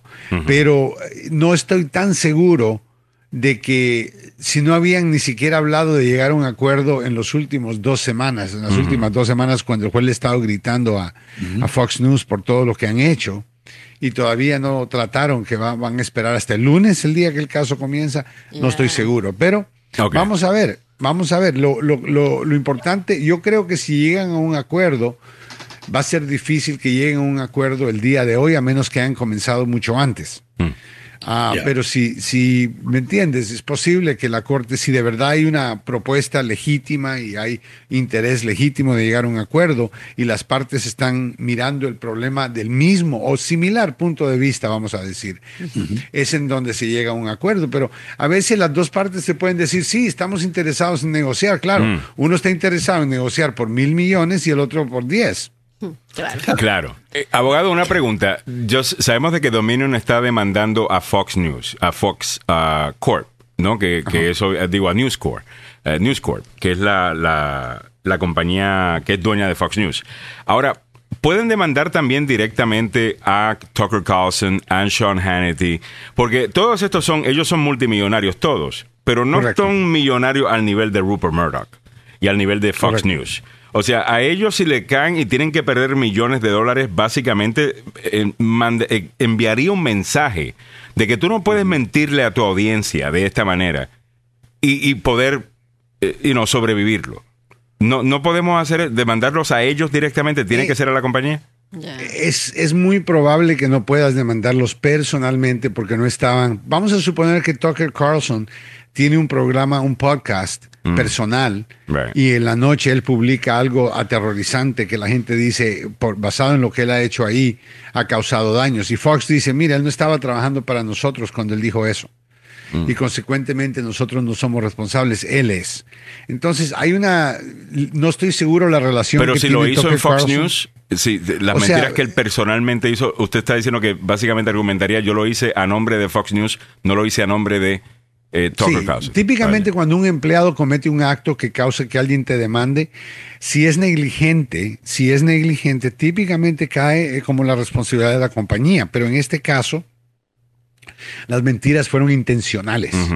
Entonces puede haber un debate sobre si es acto de la compañía o y, y lo exonera a él o es un acto de la compañía y también de él eh, personalmente. Así que podrían haber, es muy difícil saberlo sin tener los detalles de los nombres de, o sea, la relación entre Tucker Carlson, Sean Hannity y, y Judge eh, Janine Pirro, todos ellos con Fox News. ¿Cuál es la relación? ¿Es bajo contrato? ¿Son contratistas independientes? ¿Tienen sus propias corporaciones?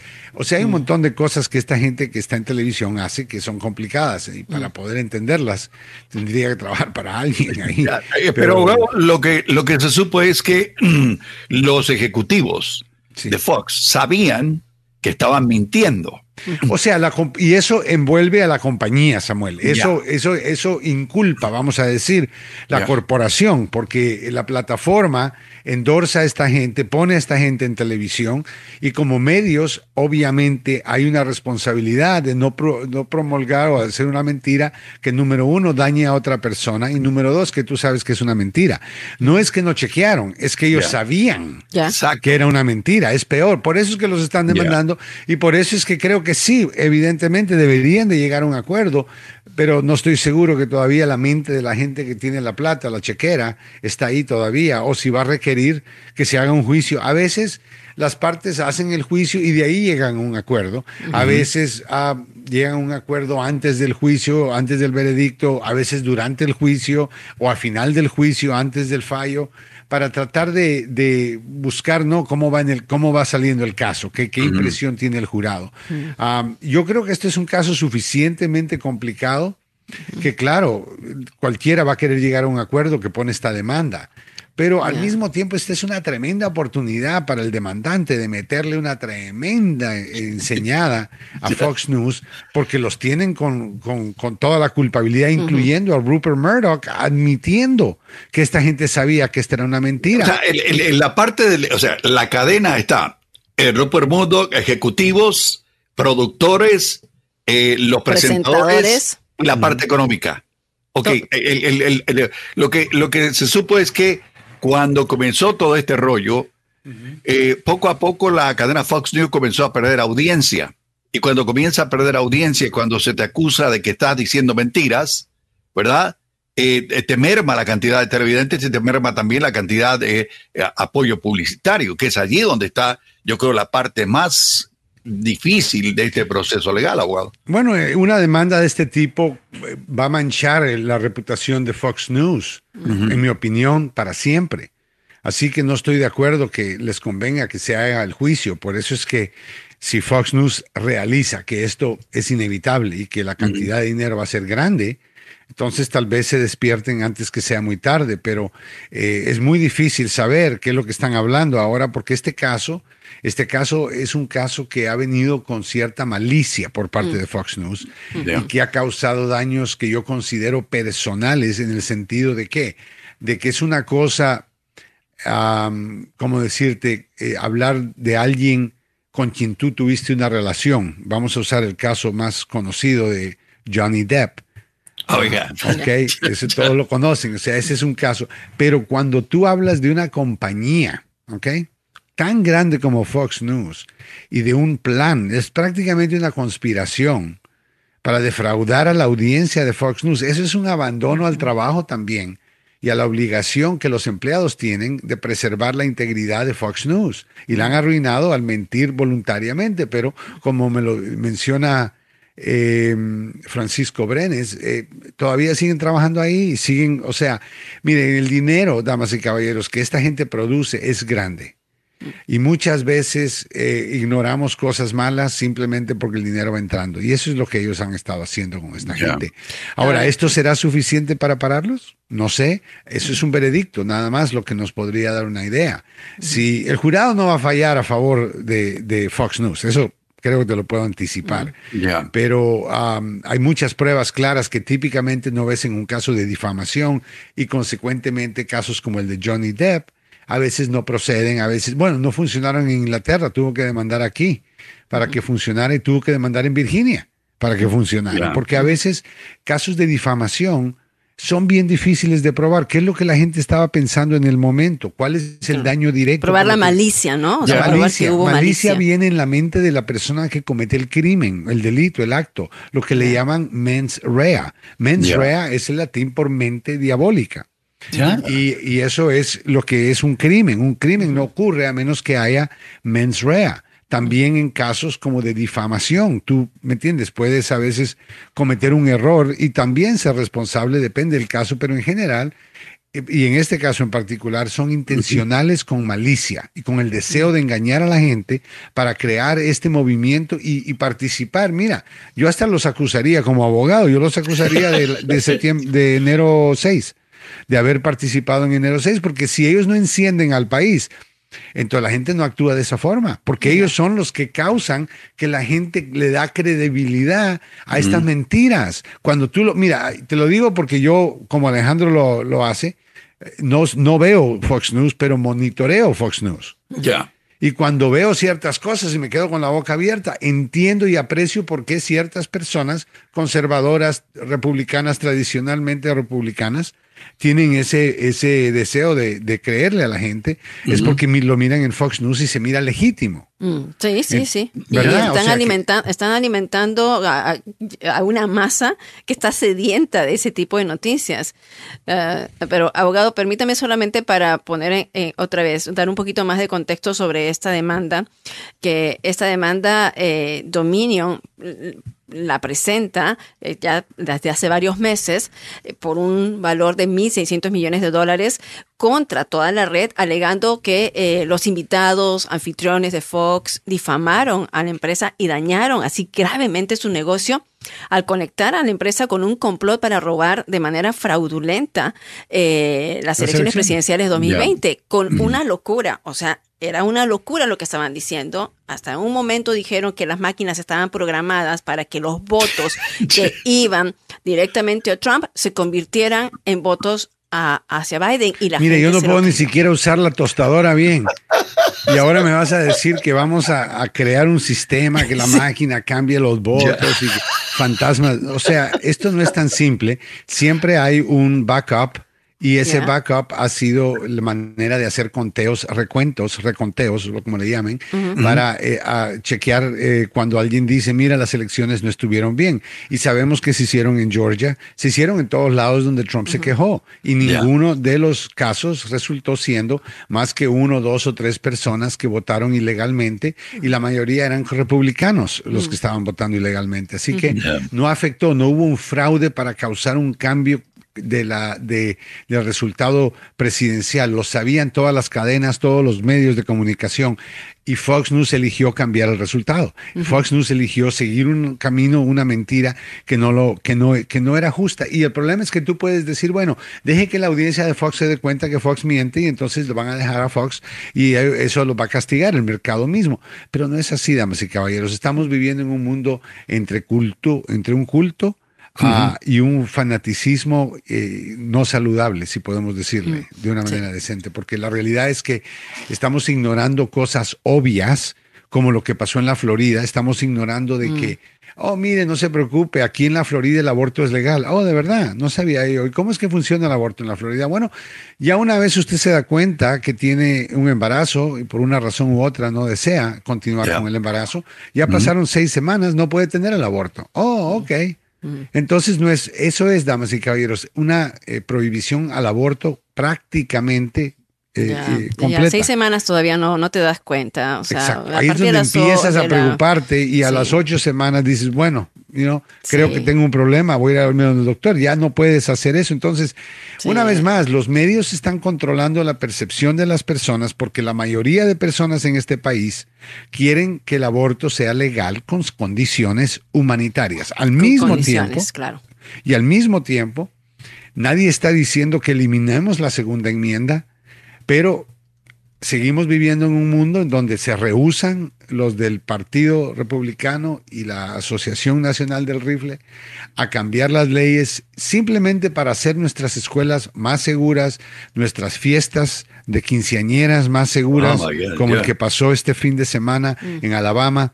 O sea, eh, eh, y todavía todavía, en el medio de una conferencia de la Asociación Nacional de Rifles, Donald Trump se presenta para decir que él va a seguir todo lo que sea, y varios dicen y juran que no van a oponerse a nada, que, perdón, que se van a oponer a todo, que no van a ponerse de acuerdo en nada para cambiar eh, eh, la, la serie de crímenes y masacres que estamos viviendo día tras día.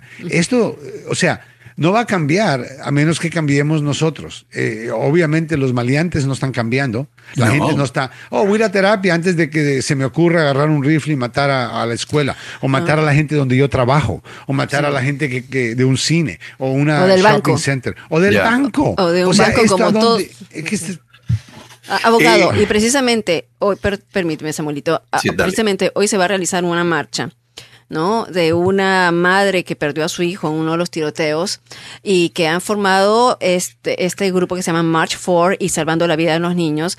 Lo que quieren específicamente es pedir una ley federal que prohíba los rifles de asalto. esa O sea, ley ¿Cómo lo ve federal usted eso? puede pasar revisión constitucional. Eso significa que ese tipo de restricción ha pasado la prueba en la Corte Suprema de una limitación razonable adentro del derecho que tienen las personas de poder comprar un arma. Y la razón es la misma por la cual la Corte está de acuerdo que usted no puede comprar un tanque, no puede comprar una ametralladora, una eh, 50, calibre 50, no puede comprar granadas, no puede comprar bombas, no puede comprar... Esas cosas son armamento de guerra.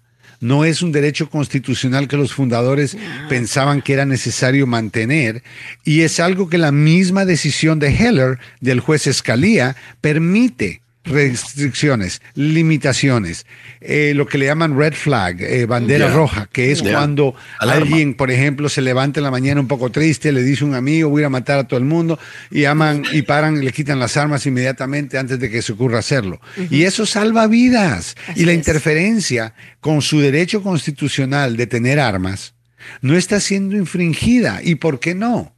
Porque le está simplemente deteniendo a que cometa un crimen y usted no tiene derecho a cometer un crimen. Ahora, si usted me está diciendo que esa persona nunca más en la vida va a poder tener un arma simplemente porque asustó a un amigo, bueno, si sus doctores certifican que él está bien y que es una persona que podemos confiar con armas, devuélvanle en el arma, no hay problema. O sea, tenemos que lidiar con esto de una manera seria. Hablemos de los carros. Todos tenemos seguro en el carro. Todos tenemos que aprender a manejar un carro. Todos tenemos que pasar pruebas antes de poder manejar un carro. Claro. Nos tienen que hacer una inspección personal con una persona que trabaja para el departamento de vehículos. Ya.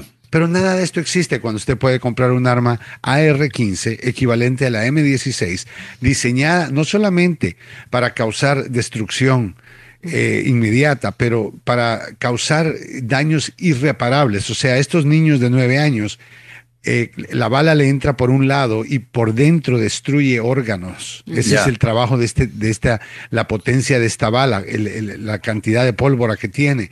Es un proyectil, no es una bala pequeña, no es como una 22, vamos a hablar en términos técnicos. Esto es un calibre 22.3, que es un poquitito más grande, pero con un cartucho que puede meter usted un- de, de un proyectil. Entonces, es cierto que el plomo es pequeño, pero eh, la bomba es, un- es una bomba. Es- Ya. Usted está Ya. mandando una bomba que explota y que hace daño interno. Entonces no pueden a veces reconocer la cara de los niños, damas y caballeros. No pueden, los padres no pueden reconocer a sus propios no, no, hijos es- solamente con una bala.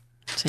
Y el Washington Post tiene un, no sé si vio eso, abogado, de una recreación de los efectos que hacen las balas de alto alcance en el cuerpo. Es una recreación que hacen en dos partes ellos, de una manera digitalizada. Sería bueno que lo viéramos, eh, o sea, la gente lo vea, eh, porque eh, nosotros por la noticia hay cosas que no podemos decir, pero los, los doctores que están recibiendo, que recibieron a los niños de Ubalde, esos doctores lo dijeron muy por encima, pero Mire, eran prácticamente con caras destrozadas. ¿Es tan importante vender esta arma, de verdad? O sea, ¿qué tan importante? Nadie le está diciendo a la NRA de que no van a poder vender armas. Lo que estamos diciendo es que hay ciertas armas que no están diseñadas adentro de la definición de la segunda enmienda porque son armas de guerra. Y tenemos un debate aquí si la AR-15 es o no es. Y damas y caballeros, tómelo de alguien que conoce el arma personalmente, íntimamente, ¿ok? Ya, ya. He tenido que dormir con una, S- una M16 en la lluvia, en el hielo, 35 grados bajo cero, en un iglú en Alaska.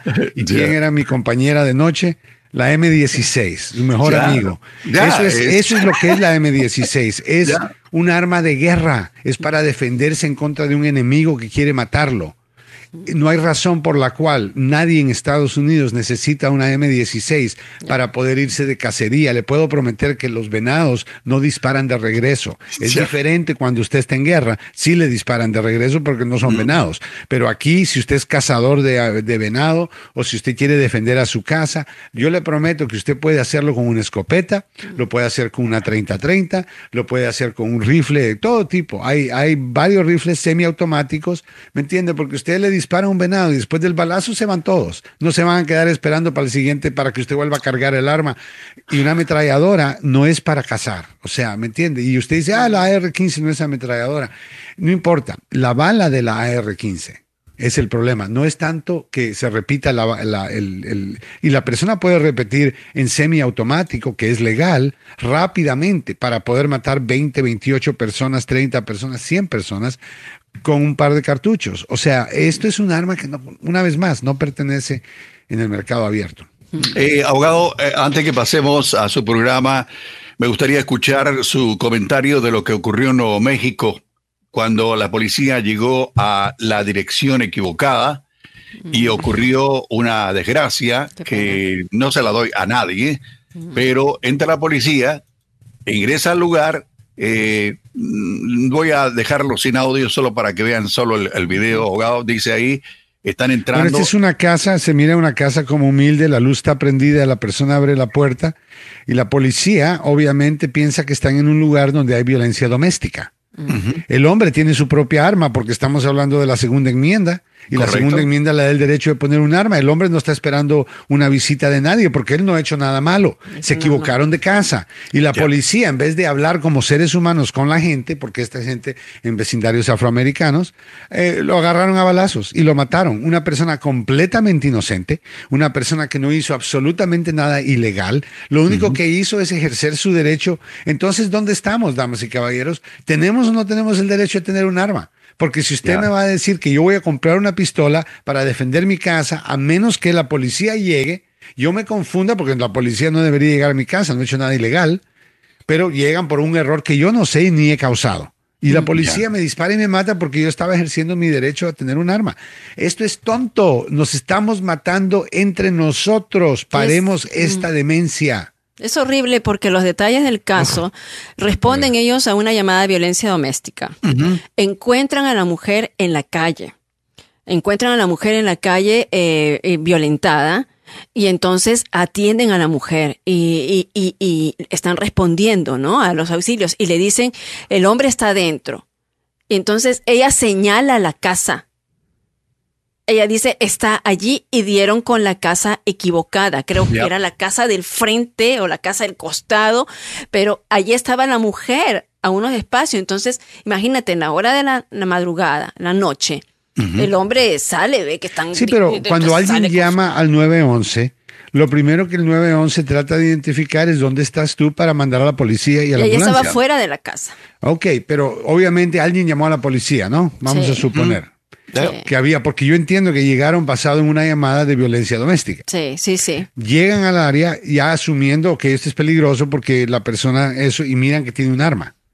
Entonces están pensando que esta es una persona que abusa de su mujer y tiene un arma y está armado, tal vez está drogado, tal vez está esto. Yo entiendo que la policía tiene razón por la cual preocuparse, pero sacarle pistola a cualquiera porque a lo mejor le dan a la casa correcta, pone en riesgo a la casa que deberían de haber encontrado, Claro. donde la persona está armada y dispuesta a hacer algún daño. No a la persona inocente, porque la policía no verifica. Ahora, esto pasó ya, lo, lo vimos en el caso, ¿cómo se llama la muchacha ah, en el momento? Ah, ya, la morenita. Brown, right, déjeme ver. Oh. la, la- la jovencita que estaba durmiendo con su novio y la policía llega y se equivocaron de casa. El novio tenía un arma también bajo la segunda enmienda, nada ilegal, para defender su hogar. Él no sabía que era la policía. Pues la policía ni siquiera se anunciaron. Sí. Pero sí, sí. estaban una vez más en la casa equivocada. Sí. Chantey, ah, no. Sí, sí, ahorita lo busco. Ellos habían ido a, a responder una orden de, ca- a- de cateo de drogas diciendo que habían drogas ahí.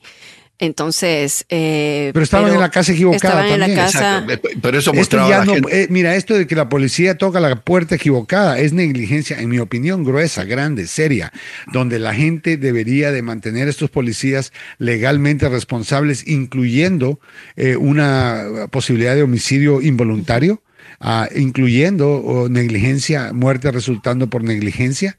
Ah, o sea, hay diferentes causas que se pueden hacer y que le puede tocar cárcel a esta persona. El hecho de que no haya sido intencional no significa que eh, no van a haber consecuencias, porque ahí, si usted opta ser policía, Ya. usted está asumiendo que usted está capacitado para lidiar con decisiones vida o muerte en instantes. No puede quejarse. Y si usted está con la eh, puerta equivocada eh, y usted no sabe cómo confirmar con la víctima, sáquele la licencia a la víctima. ¿Usted dónde vive? Yo vivo en el 4036, déjeme ver su licencia, déjeme avisar algo. La gente está nerviosa, hasta se olvidan de su nombre, ¿ok? Eso pasa. Entonces ahora haga algo para tratar o verifique de alguna otra manera, pero pregúntele a la señora de qué color es la casa, cuál es esa, antes de tocar la puerta, porque hay casas que están pegadas una con la otra y usted se mete a la casa equivocada y esto es lo que pasa, la persona durmiendo cree que usted es un ladrón, no cree que es la policía, porque no ha hecho nada malo. Entonces la gente se levanta ya con miedo. Esto fue lo que pasó con el caso previo, eso fue lo que pasó en este caso. Ya. La policía confronta a alguien que cree que la policía es el enemigo. Y entonces se levantan, la- en un segundo pierde alguien control y empiezan las balas a volar. Eso fue lo que pasó aquí. Es terrible. y Sí, Breonna Taylor. Bri- So- Breonna Taylor ya. es el, Breonna el otro caso donde también entra la policía y el novio piensa que algo está pasando, el novio Correcto. saca un arma para defender y le dan los balazos a, a Breonna Taylor, a los agentes, sí. Mm.